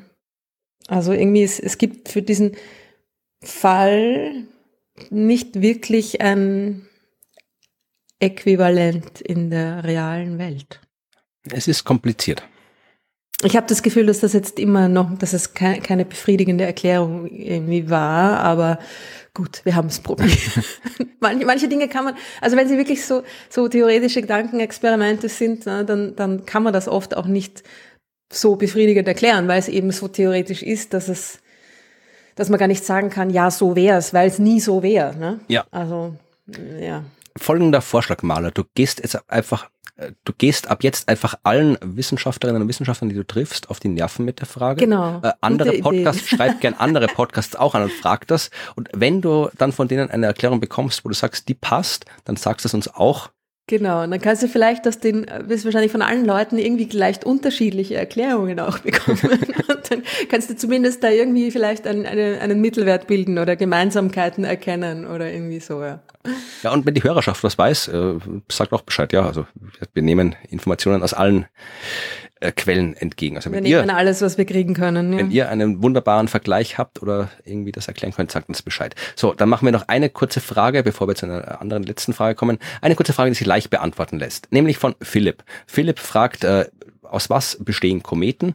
Bestehen die immer aus Wassereis, wenn sie aus Eis bestehen? Oder ist das Eis aus dem Kometen bestehen immer aus Wassereis? Und äh, woher kommt dieses Wasser? Oder gibt es auch Kometen, die aus gefrorenem CO2 oder gefrorenem Stickstoff oder was anderem gefroren sind? Und wenn nicht, warum immer Wasser? Die Antwort ist leicht.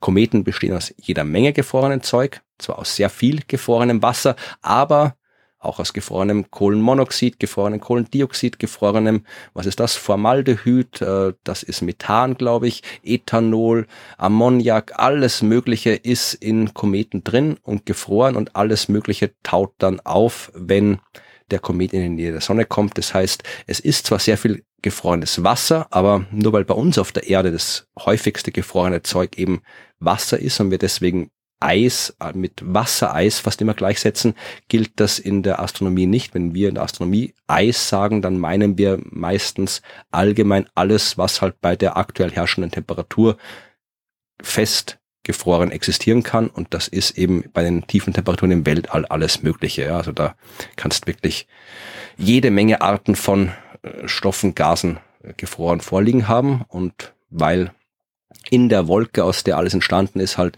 auch jede Menge Wasserstoff, Sauerstoff, Kohlenstoff drin war, kriegst du halt alle möglichen Verbindungen aus Wasserstoff, Kohlenstoff, Sauerstoff Aber und Stickstoff. Ja. Wasser ist schon der, der Hauptbestandteil. Genau, das, das häufigste. Habe ich gesagt am Anfang, ja. ja. Ah, hast du gesagt, okay, sorry.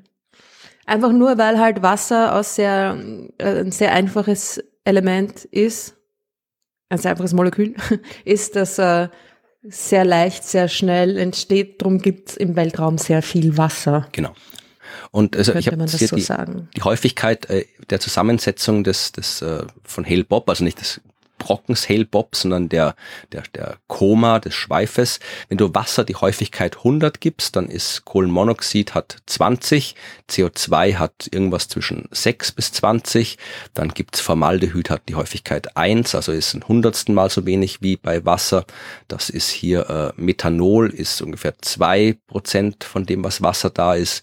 Ammoniak ist ungefähr auch ein bis zwei Prozent von dem, was Wasser da ist. Methan 0,6 Prozent von dem, was Wasser ist. Also äh, Wasser ist das häufigste, aber es gibt jede Menge anderes Zeug dort.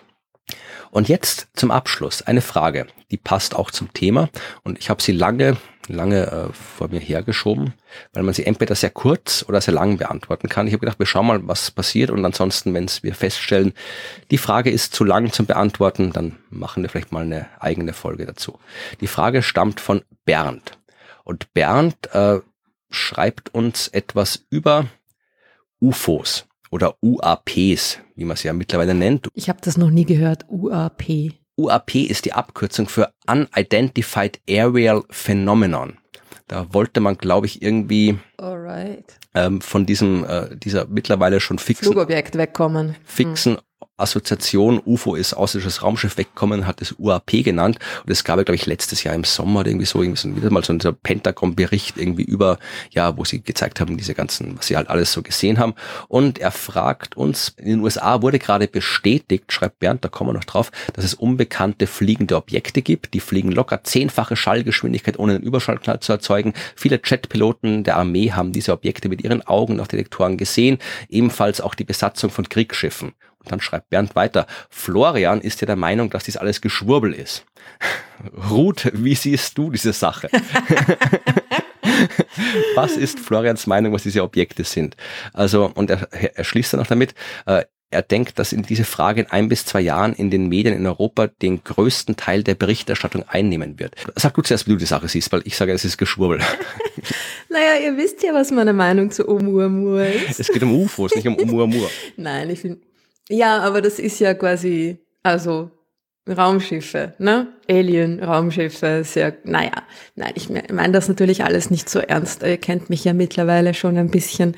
Drum, glaube ich, mm, ist das auch klar, dass ich das alles nicht ganz so ernst meine. Aber ich kann mir gut vorstellen, dass da irgendwie vielleicht doch das eine oder andere Ding dabei ist. Ich glaube, es ist extrem unwahrscheinlich, dass es, dass es so ist aber unwahrscheinlich heißt nicht unmöglich. Und ich glaube, dass es irgendwie so nach dem, mm, naja, nach dem Beanhalter durch die Galaxis-Ding äh, ist, dass dann vielleicht irgendwelche jugendlichen Aliens, die das schnelle Raumschiff vom Papa irgendwie geflaucht haben und da schnell mal irgendwie verbotenerweise an der Erde irgendwie zu nah vorbeigeflogen sind oder so. Ne? Also keine, keine absichtlichen Kontaktversuche natürlich sind, aber nein, also die, die Welt ist groß und wunderbar und es ist alles möglich, aber es ist natürlich extrem unwahrscheinlich, dass da, dass, dass irgendeins von diesen Leuchterscheinungen oder wie auch immer man sie nennt, da wirklich Aliens sind. Ja.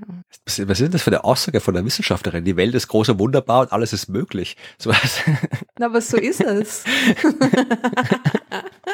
Die Welt ist groß und wunderbar, ja, aber alles ist möglich. Das passiert, wenn ich mir mal eine Woche ausruhe. Bist du in welche Fänge irgendwelcher Sekten gelangt oder so? Nein, ich habe ja gesagt, das ist extrem unwahrscheinlich. Habe ich ja, ich habe es ja sofort auch wieder relativiert. Nein, eh, also ich, ich bin auch. Und es gibt so viele Sachen, die, die, die da irgendwie ne, leuchten können, die, die vorbeiflitzen zu scheinen. Also es ist einfach auch die Welt der optischen Täuschungen und Illusionen ist, äh, unser Gehirn ist einfach unfassbar leicht zu täuschen und erkennt überall Dinge und so weiter. Ja. Also es gibt da so viele Möglichkeiten. Das Problem an der Sache ist halt wirklich so die Assoziationskette. Also nur weil Leuchterscheinungen am Himmel beobachtet werden oder irgendwelche Jetpiloten oder irgendwelche Detektoren irgendwas messen, was nicht sofort eine bekannte Ursache hat, kann man nicht sofort daraus schließen, außerirdisches Raumschiff. Also das gibt jede Menge Zeug. Wenn ich zum Himmel schaue, sehe ich jede Menge Zeug, von dem ich weiß, was es ist. Ja, ich kenne nicht alle Sterne. Mhm. Das sind jede Menge Lichter, ich weiß nicht, was das ist, aber ich weiß, okay, das ist ein Stern und irgendwer wird wissen, was es ist. Ab und zu fliegt auch irgendwie ein Satellit vorbei. Ab und zu sehe ich irgendwas anderes, wo ich denke, keine Ahnung, was das ist. Es blinkt nicht wie ein Flugzeug, schaut nicht wie ein Satellit aus, aber irgendwas wird schon sein, weil es halt einfach sehr viel Zeug gibt, das am Himmel rumfliegt. Ja, also da und ich weiß, dass es sehr viel Zeug gibt, das am Himmel rumfliegt. Ja, also Flugzeuge, äh, Wetterballone, alles mögliche. Also Wetterballon klingt immer so, da lachen die Leute immer, wenn man ihnen erklären möchte, dass auch Wetterballone nicht nur irgendwie das sind, mit dem irgendwelche Geheimorganisationen probieren, die, die leichtgläubigen Massen von den UFOs abzulenken. Es gibt wirklich Wetterballone. Und jede Menge Menschen in jeden, allen Ländern schicken täglich Wetterballone hoch, weil die wichtig sind, damit wir die Wettervorhersage kriegen. Das heißt, es fliegen viele Wetterballons da oben rum und die kann man auch sehen. Ich habe einmal einen Teleskop gesehen, hat cool ausgeschaut. Also die gibt's und auch die kann man sehen. Und wenn wir jetzt hier zu den äh, Militärpiloten kommen, das ist auch ein Ding, was mich immer so irritiert hat in dieser ganzen UFO-Szene, dass sie immer sagen, ja, aber hier der General so und so und der Jetpilot so und so und die haben das ja gesehen. Ja, eh, aber nur weil einer ein Flugzeug fliegen kann, macht ihn das noch nicht zum Experten für die Interpretation außerirdischer äh, potenziell außerirdischer Raumschiffe. Also äh, auch wenn jemand, der beim Militär ist, was sieht, ist es jetzt prinzipiell nicht besser oder schlechter einzuschätzen als was anderes. Also das ist wieder so ein Argument durch Autorität. Und dann, um jetzt mal wieder zu seriösen Daten zu kommen, habe ich einen Artikel aus der New York Times verlinkt, der vor kurzem erschienen ist.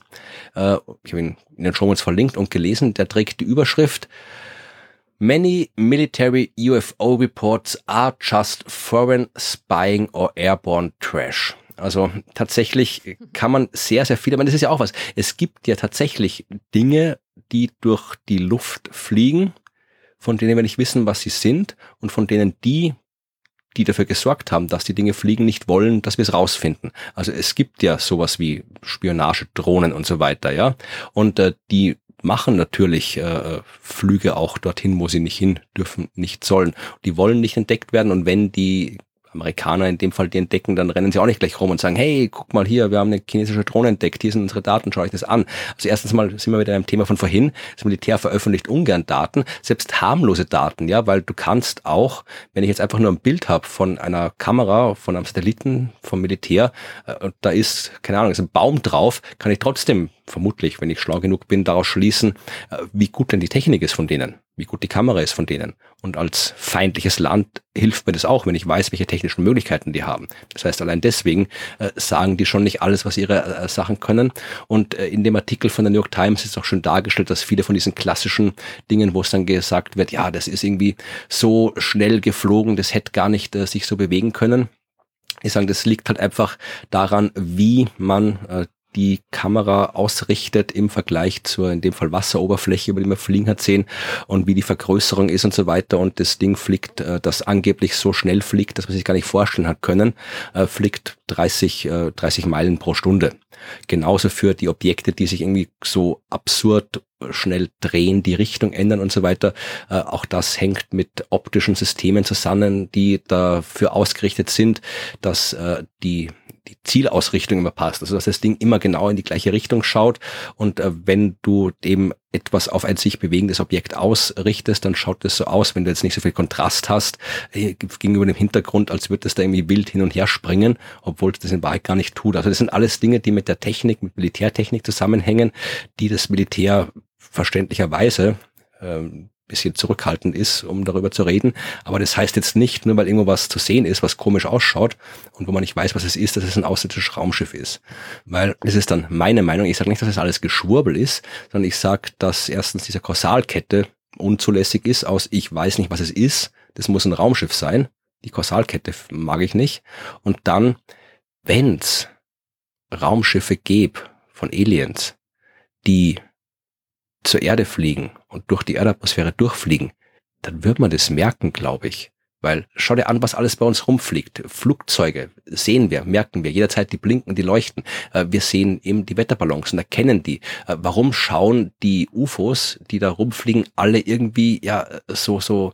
Warum schauen die alle so aus, als wären die irgendwie Bildfehler? Warum schauen die alle so aus, als wären die irgendwie Datenfehler? Warum sind die alle verwaschen? Also warum, warum sehen wir nicht einfach, so wie wir ein Flugzeug durch die Gegend fliegen sehen, warum sehen wir nicht einfach ein Raumschiff durch die Gegend fliegen? Warum sehen wir das alles nicht? Also wenn wir ein Raumschiff zum Mars schicken und da landen oder zum Jupitermond und sowas, ja, dann, dann ist es auch, wenn, wenn da jetzt Leute unten leben würden, dann würden die auch sehr genau sehen, okay, da fliegt offensichtlich ein Teil an einem sehr, sehr großen Fallschirm und fliegt da rum und wackelt hin und her und jetzt ist es unten. Warum sehen wir nur so, so komisch, absurde, unklare Sachen, wenn es um UFOs geht? Das irritiert mich ein bisschen. Und mhm. vor allem, warum sehen Menschen, die es wirklich gewohnt sind, Leuchterscheinungen am Himmel einzuschätzen, nämlich Astronomen und Astronomen und vor allem die vielen, vielen Hobby-Astronomen und Astronomen, die nichts anderes tun, als, ja, sobald das Wetter schön genug ist, mit dem Teleskop rausgehen und alles am Himmel fotografieren, was nicht schnell genug weggelaufen ist. Äh, warum kommen von da nicht ständig UFO-Meldungen, UFO-Sichtungen? Warum kommen die nicht von den Leuten, die wirklich äh, die Technik haben und ausgebildet sind, zu erkennen, was die hellen Punkte am Himmel sind? Das ist meine, das ist keine, keine Antwort auf irgendeine Frage, sondern das sind nur äh, meine Argumente, warum ich da jetzt nicht so überzeugt bin, dass wenn ich da jetzt hier so ein verwaschenes Bild von irgendeiner amerikanischen Jet-Spionagekamera sehe, wo irgendein schwarzes Pünktchen drauf ist, äh, dass ich da nicht sofort irgendwie davon überzeugt bin, dass es ein UFO ist. Naja, die Außerirdischen wollen ja nicht erkannt werden. Also warum nicht? Um, ne, sorgen Sie dafür, dass sie, dass sie nicht so eindeutig ablichtbar sind. Warum wollt ihr nicht erkannt werden? Ja, was weiß ich. Ich habe noch, hatte noch nicht Gelegenheit, einen, einen persönlich zu interviewen. Aber also wenn ich ein Alien wäre und zu einem anderen Pla bewohnten Planeten fliegen würde, dann, also ich hätte da schon eigentlich ein schlechtes Gewissen und hätte, also das, das, weiß nicht, vielleicht, also da müsste schon irgendein Notfall sein, damit das, damit ich da überhaupt hinfliege, weil ich möchte die ja nicht stören und dann irgendwie genau sowas verursachen. Aber das ist halt Oder? immer das Problem, dass wir von uns auf andere schließen. Erstens das und wenn wir von uns auf andere schließen, ich meine, äh, überleg dir mal, wann, wann haben wir Menschen den Aliens entdeckt? Ja, also wir sind äh, natürlich nicht ins All geflogen, irgendwo gelandet und haben Aliens entdeckt, aber wir sind vor ein paar hundert Jahren mit Schiffen in unbekannte Länder gereist und da sind wir nicht irgendwie ausgestiegen und haben gesagt, ja, jetzt sind wir vorsichtig, stören wir die Eingeborenen nicht, äh, damit denen nichts passiert. Das haben wir nicht so wirklich gemacht. Wir sind da ausgestiegen, haben gesagt, wir sind jetzt da, das gehört jetzt uns und ja, gebt uns alles, was ihr habt. Also wir wollten gesehen werden. Also diese Zuschreibung menschlicher Emotionen, irgendwelcher Emotionen, irgendwelcher Motivationen an intelligentes außerirdisches Leben, von dem wir nicht mal wissen, ob es existiert, von dem wir nicht wissen, wie es denn intelligent ist, weil wir nicht wissen, was Intelligenz heißt, von dem wir nicht wissen, ob die motiviert sind, äh, durch das All zu reisen, ob sie das können, ob das überhaupt möglich ist. Also da steckt so viel vor dieser Aussage, das Ding da am Himmel ist ein Raumschiff. Es ist nicht unmöglich, mit einem Raumschiff von einem Stern zum anderen zu fliegen. Das ist, widerspricht keinem Naturgesetz, aber ich bin schon irgendwie ein bisschen überzeugt, dass es dann, wenn es passiert, nicht so aussehen würde wie das, was irgendwelche verwaschenen Spionagekameras zeigen. Hm. Nein, absolut. Das ist auch das, was ich immer drauf sage, wenn mich Leute im Planetarium fragen. Ich glaube, dass die Wahrscheinlichkeit, dass es anderes Leben da draußen gibt, sehr hoch ist, aber sie sind noch nicht da. es, ist einfach, es ist einfach alles zu weit weg und da ist einfach zu viel leerer Raum dazwischen. Und ja, Lichtjahre, ne? Aber schon, vielleicht finden wir irgendwann mal jemanden, äh, der oder die da deutlich mehr Ahnung hat von diesem ganzen Themenkomplex als wir und dann machen wir mal eine eigene Folge und lassen uns alles erklären, was da abgeht am Himmel oder auch nicht. Ja, das waren die Fragen. Und wenn ihr auch Fragen habt, schickt uns Fragen an fragen.universum.at. Dann landen sie in unserem E-Mail-Postfach und werden beantwortet oder auch nicht, weil da schon viele Fragen drin liegen. Und bevor wir zu den nächsten Punkten des Podcasts kommen, hören wir uns noch an, was es von der Sternwarte Neues gibt. Denn da hat Efe ja in der letzten Ausgabe mit einem Cliffhanger geendet. Sie hat erzählt von ihren Bewerbungen als Wissenschaftskommunikatorin bei der Max Planck Gesellschaft in München und beim Institute of Science and Technology in Austria. Und wir haben ein bisschen allgemein über Bewerbungen gesprochen und die Art und Weise, dass viele Menschen, vor allem viele Frauen, sich nicht trauen, sich irgendwo zu bewerben, wenn die Bewerbung nicht hundertprozentig auf sie zutrifft und Männer diese Hemmungen anscheinend eher weniger haben, was nicht gut ist. Aber Evi hat sich beworben und in der neuen Folge von Neues von der Sternwarte erzählt sie, was aus diesen Bewerbungen geworden ist. Und das hören wir uns jetzt an. Wir sind bei Neues von der Sternwarte mit Evi. Hallo Evi. Hallo Florian. In der letzten Folge haben wir über Bewerbungen gesprochen und die beiden Bewerbungen, die du absolviert hast, nämlich einmal beim Max Planck Institut für Allgemeines oder besser gesagt die Max Planck Gesellschaft, genau. die übergeordnete Gesellschaft, die alle Max Planck Institute organisiert und einmal beim Institute of Science and Technology Austria. In beiden Fällen war es ein Job im Bereich der Wissenschaftskommunikation. Und mhm. heute erfahren wir, wie die Bewerbungen gelaufen sind. Ja, genau. Also Trommelwirbel. es gibt Neuigkeiten. Ja, ich habe ein, äh, ja, ein Jobangebot bekommen. Also ich habe von einer Stelle eine Zusage bekommen. Und äh, genau, das ist das ISTA geworden. Also die waren dann im Endeffekt recht schnell und ähm, ja, und haben mir ein Angebot gemacht und jetzt werde ich da im Jänner beginnen. Ja, dann müssen wir jetzt herausfinden, was ist das ISTA und was treibst du dort? Ja, was ich da treiben werde, das werde ich wahrscheinlich dann ab Jänner genauer herausfinden. Ähm, ja, so was wir besprochen haben, beziehungsweise ich glaube, das habe ich eben beim letzten Mal auch schon ähm, angesprochen, ist, dass es ja eben im Bereich PR sein wird und Wissenschaftskommunikation. Das heißt, alles, was halt mit so externen Kommunikationsinhalten äh, zu tun hat, werde ich im, ja, da werde ich halt zuständig sein. Also ich werde auch Pressetexte schreiben. Ähm, ich werde mich um äh, Journalisten und Journalistinnen kümmern und ähm, aber eben auch intern ähm, eben mit den ähm, dortigen äh, Forschungsgruppen mit den Experten, Expertinnen dort sprechen, ähm, was sie gerade machen und äh, schauen, wo es da spannende Inhalte gibt. Was machen Sie denn, die Experten? Weil das weiß ja vermutlich der Großteil der Hörerschaft nicht, was das ISTA ist, auch wenn äh, es in Österreich so als Spitzenforschungsinstitut gilt. Aber was, was, was ist das? Wo ist das? Was wird geforscht? Damit die Leute eine Vorstellung haben, wo du dich dann rumtreibst demnächst. Genau, ja, wo man mich finden kann äh, in Kürze. Genau, also das ähm, ISTA ist ja in Klosterneuburg, also in der Nähe von Wien in Niederösterreich. Das ist noch ein, ähm, ja, ist recht neu. Und ähm, ja, ist im Prinzip ist es eine Forschungseinrichtung, ein Institut eben. Also es ist keine Lehre, die dort stattfindet. Also es ist quasi eben für ähm, Doktoranden und äh, Forschungsgruppen, Forschungseinrichtungen, die dort eben sind. Und ähm, da eben im Bereich ähm, Physik, Informatik, Mathematik, aber auch Life Science, ähm, ja, da Forschungen machen. Also ist sowas wie das Max-Planck-Institut. Genau so, ja. Okay, dann haben wir kein Max Planck in Österreich, darum heißt es nur IST. Genau. Ich würde es total cool finden, wenn es irgendwie auch einen Namen von einem berühmten Forscher oder einer Forscherin hätte. Tja, ja, dann musst du das vorschlagen, wenn du dort arbeitest. Ich weiß ja nicht, was man da nennen könnte. Wir haben ja nicht so viele weltberühmte Namen. Hm, Das stimmt aber nicht. Also es gibt total viele berühmte österreichische Physiker. Und dann gibt es noch Lise Meitner zum Beispiel. Lisa Meitner ist ein Name und total viele weltberühmte Physiker würde ich auch nicht sagen. Also du hast irgendwie den, Total viel nicht, aber wieso? Naja, wen denn? Zähl auf. Das ist schon wegweisende, oder? ja, wen denn? Na sicher, aber Pauli war doch ein Österreicher, oder? Was ist mit äh, Schrödinger? Der Schrödinger war ein Österreicher, da war Geldschein drauf. Na, das siehst du. Jetzt haben wir einen, von dem wir wissen, dass er Österreicher ist und einen, wo wir vermuten, Lass dass er Österreicher ist. Lass mich ja nie recherchieren. Fragt mich immer solche Sachen. Nee, aber wenn du sagst, es gibt nur viele, ist ja Ich meine, ich glaube nicht, dass es Probleme geben würde, da jemanden zu, Nein. gerade im Bereich der Physik, da jemanden zu finden. Nein, nee, aber ich frage deswegen und danach nicht, um dich zu ärgern, sondern weil es ja auch. Nicht, ich dachte, schon den Eindruck.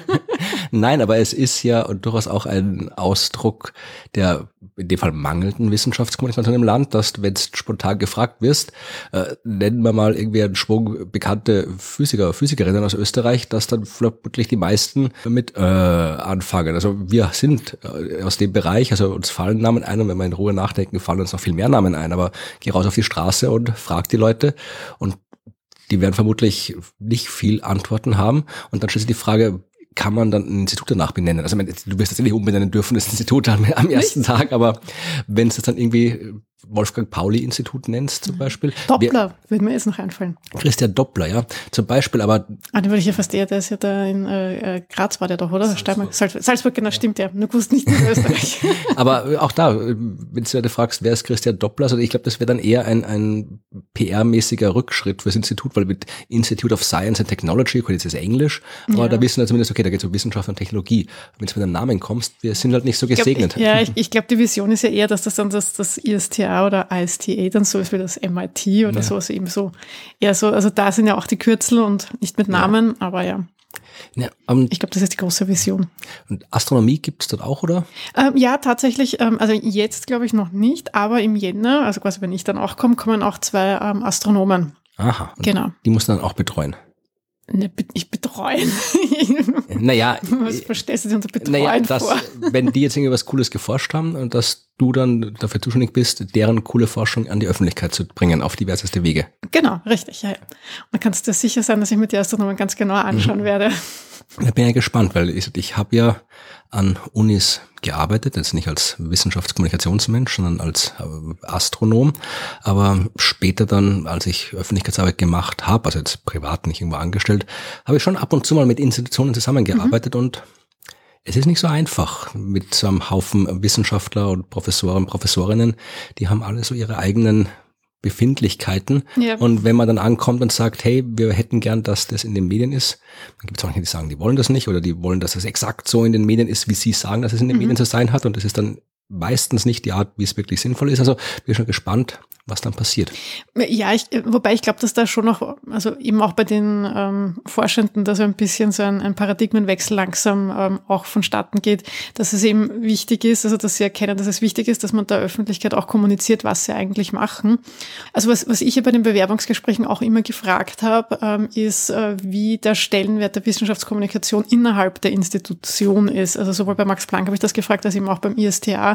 Ebenso, wie ist das, wenn ich da jetzt eben von der Kommunikationsabteilung komme und jetzt sage, ja, frage, wer, was machst du da gerade, weil ich möchte da was machen oder wie das ist, wie der ist. Und da haben wir eigentlich also eben auch gerade das ISTA haben gesagt, ja, also dass das eben immer wichtiger wird. Es ist auch sehr hochgeschrieben und dass man da auch ähm, sich sehr gut einbringen kann und dass da alle auch angehalten sind, da mitzumachen und so. Ja, also glaubt es sogar, weil ich habe das ISTA noch nie so wirklich am Schirm gehabt, aber jetzt dann in den letzten Jahren doch immer wieder mal drauf geschaut und tatsächlich sind das vor allem junge Leute, die das sind? Also wenn du da eine Professur kriegst, die kriegst du schon oft als recht junger Forschender. Also da die jüngeren Leute haben da doch eher einen anderen Zugang zur Wissenschaftskommunikation.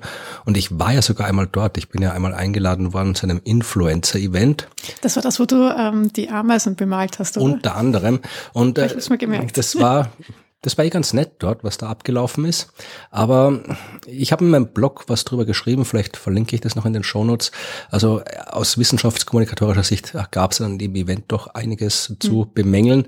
Aber es hat zumindest gezeigt und auch mit den Leuten, den Forschern, in denen ich da gesprochen habe, die waren alle sehr engagiert. Also, mein gut, ja, sie werden für so ein Event nicht irgendwie die, die fortzehren, die keinen Bock drauf haben, also sie werden die geholt haben, die eh engagiert waren, aber ich bin. Ja, aber hast du nicht so den Eindruck, man weiß nicht, wie lange ist das her, dass du da eben an der Uni warst, das ist ja doch schon zehn Jahre mhm. her, ja.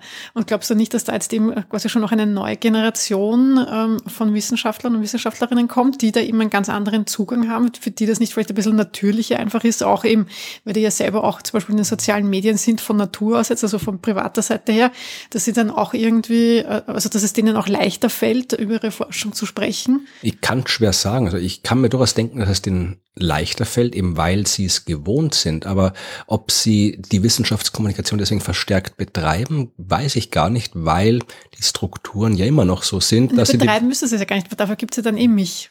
Weißt du, meine, eben die Institute, die haben ja fast alle mittlerweile ja wirklich Kommunikationsabteilungen. Also da, wo ich jetzt anfange, äh, wächst ja auch immer die Abteilung, ja, und das, das würden ja dann eh andere Leute übernehmen. Ich denke mal, es geht ja auch um den Zugang und wenn du da mal schon pro eingestellt bist, ja, dass du das auch machen möchtest und unterstützt und sowas. Ich glaube. Das war das, was ich gemeint habe, dass äh, es die Strukturen immer noch nicht hergeben, dass du die Zeit hast, um dich um das zu kümmern. Weil auch wenn du die engagierteste äh, PR-Mitarbeiterin bist, wenn ich mich nicht als Forscher nicht hinsetze und dir irgendwas aufschreibe, dir irgendwas erkläre, dann passiert nichts. Ja, du kannst das mhm. nicht aus mhm. den Fingern sagen, was ich geforscht habe. Und wenn ich sage, nein, ich habe keinen Bock, ist mir wurscht, ob es in der Zeitung ist oder nicht, ich muss Papers veröffentlichen, na dann kriege ich eine Stelle, ich muss einen Projektantrag schreiben, na dann kriege ich eine Stelle, naja, dann hilft ja. das nichts. Und solange die Strukturen nicht so sind, dass dir äh, irgendwie geartetes Engagement in der Wissenschaftskommunikation in der Karriere hilft, dann wird es kein übersteigendes Engagement in der Wissenschaftskommunikation geben. Ja, das ist aber halt leider, ja, äh, wie, wie heißt das so schön?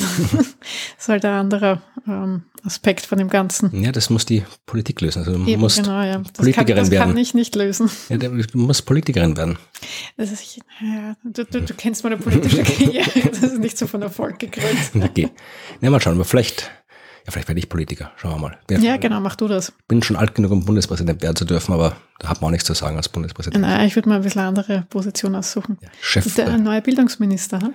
Ja, das ist ich, na, wenn dann, ich weiß nicht, hier, äh, Chefdiktator oder sowas, damit was weitergeht im Land. Naja. Ja. Ich weiß nicht, ob du da qualifiziert bist. Dafür. Nein, eh nicht. Oder oberster Revolutionär der revolutionären Garde oder irgendwas. Ja, lassen wir das. Ja, was, ja. Keine Ahnung. Ja, bevor du da Allmachtsfantasien bekommst. Ja, wir sind auf jeden Fall gespannt, was du dann konkret erzählen wirst, wenn du tatsächlich den Job antrittst und was das sein wird. Und du wirst ja auch davor noch ein paar Sachen erfahren über den neuen Job. Darüber wirst du dann demnächst berichten und auch was in der Zwischenzeit an der Sternwarte noch so passiert ist. Das hören wir uns auch noch an. Genau, ja, auf der Sternwarte passieren auch noch Dinge, ja. Genau, und die hören wir uns dann beim nächsten Mal an. Bis, tschüss. Bis dann. Tschüss. Ja, Gratulation, Evi. Ich freue mich sehr. Das, ist, das wird sicher super. Das wird ein cooler Job, glaube ich. Vor allem ist es auch jetzt, wo es Astronomie dort gibt, oder bald Astronomie dort gibt, äh, auch vielleicht für uns mal thematisch interessant. Ja, mal schauen. Dann kommen wir vorbei und dann denkt man uns einen Namen aus, wie wir das Institut nennen können. ja, genau.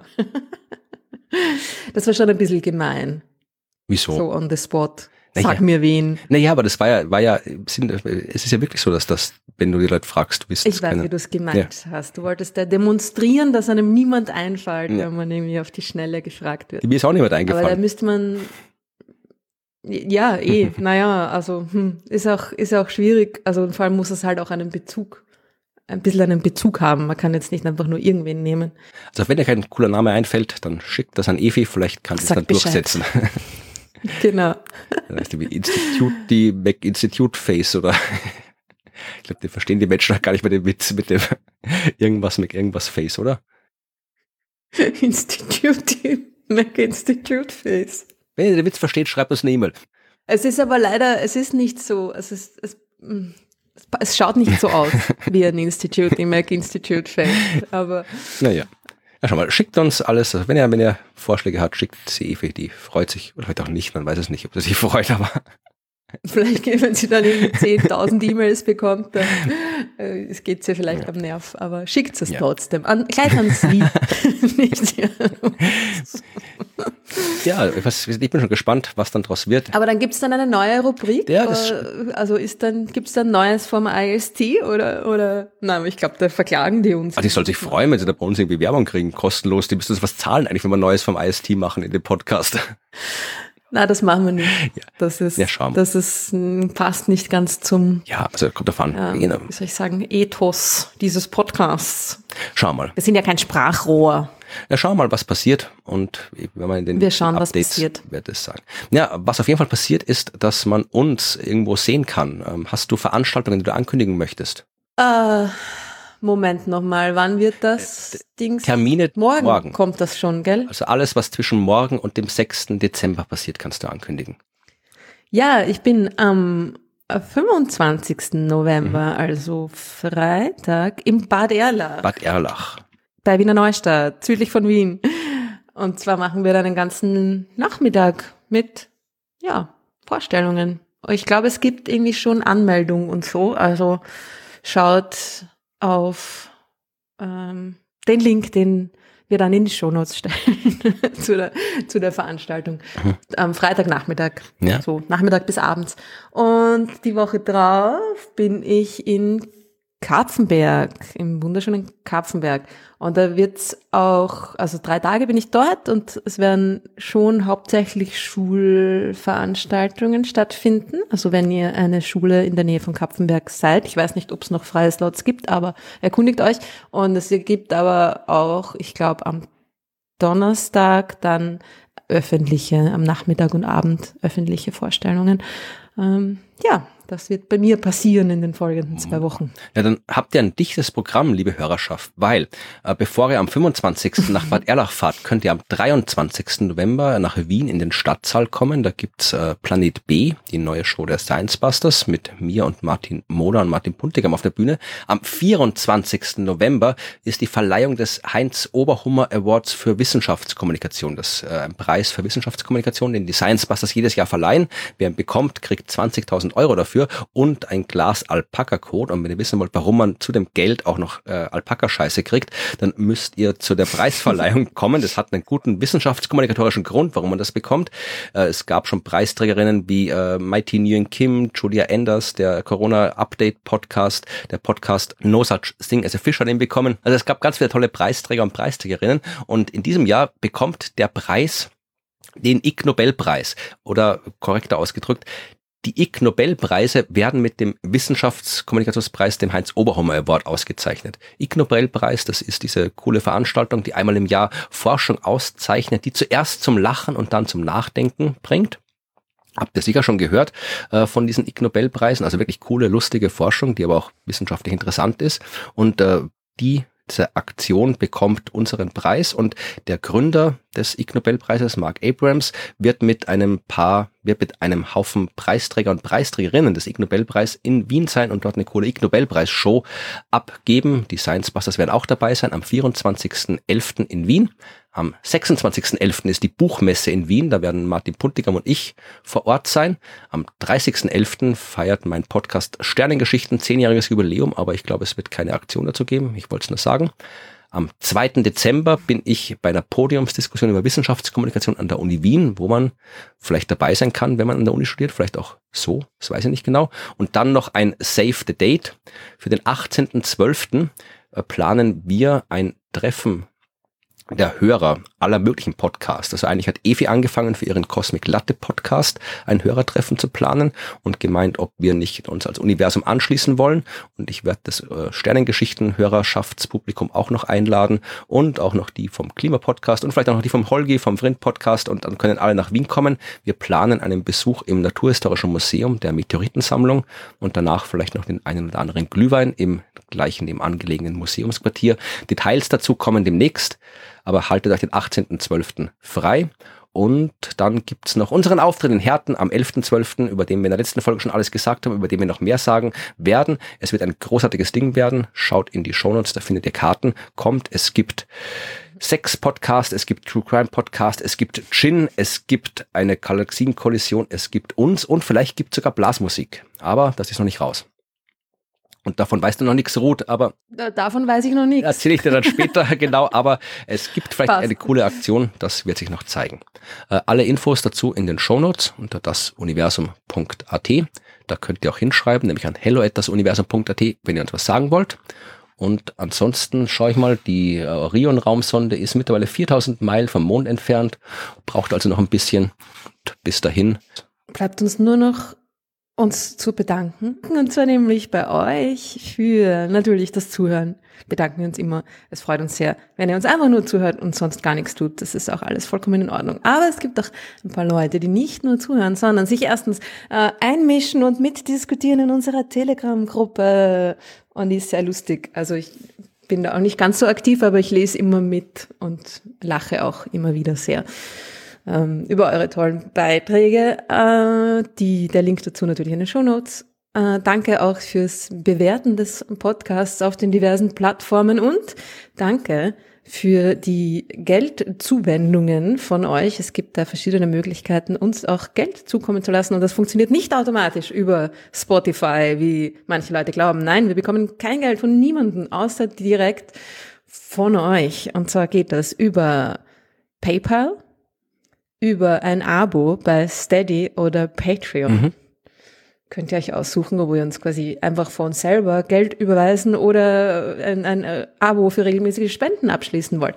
Und seit dem letzten Mal haben uns auch ein paar Leute wieder finanzielle Zuwendungen zukommen lassen. Wir bedanken uns ganz herzlich bei Thomas, Nummer eins, Thomas Nummer zwei, Markus, Cedric, Matthias, noch ein Thomas. Dankeschön Helmut, danke Norbert, Patrick und Sven. Ganz vielen Dank. Das freut uns. Und jetzt? Jetzt? Sind wir fertig. Jetzt sind wir wirklich fertig. ja, dann sagen wir Danke und wir sagen Tschüss. Wir sagen auf Wiederschauen und mehr sagen wir nicht mehr. Und bis zum nächsten Mal. Tschüss. Thank you.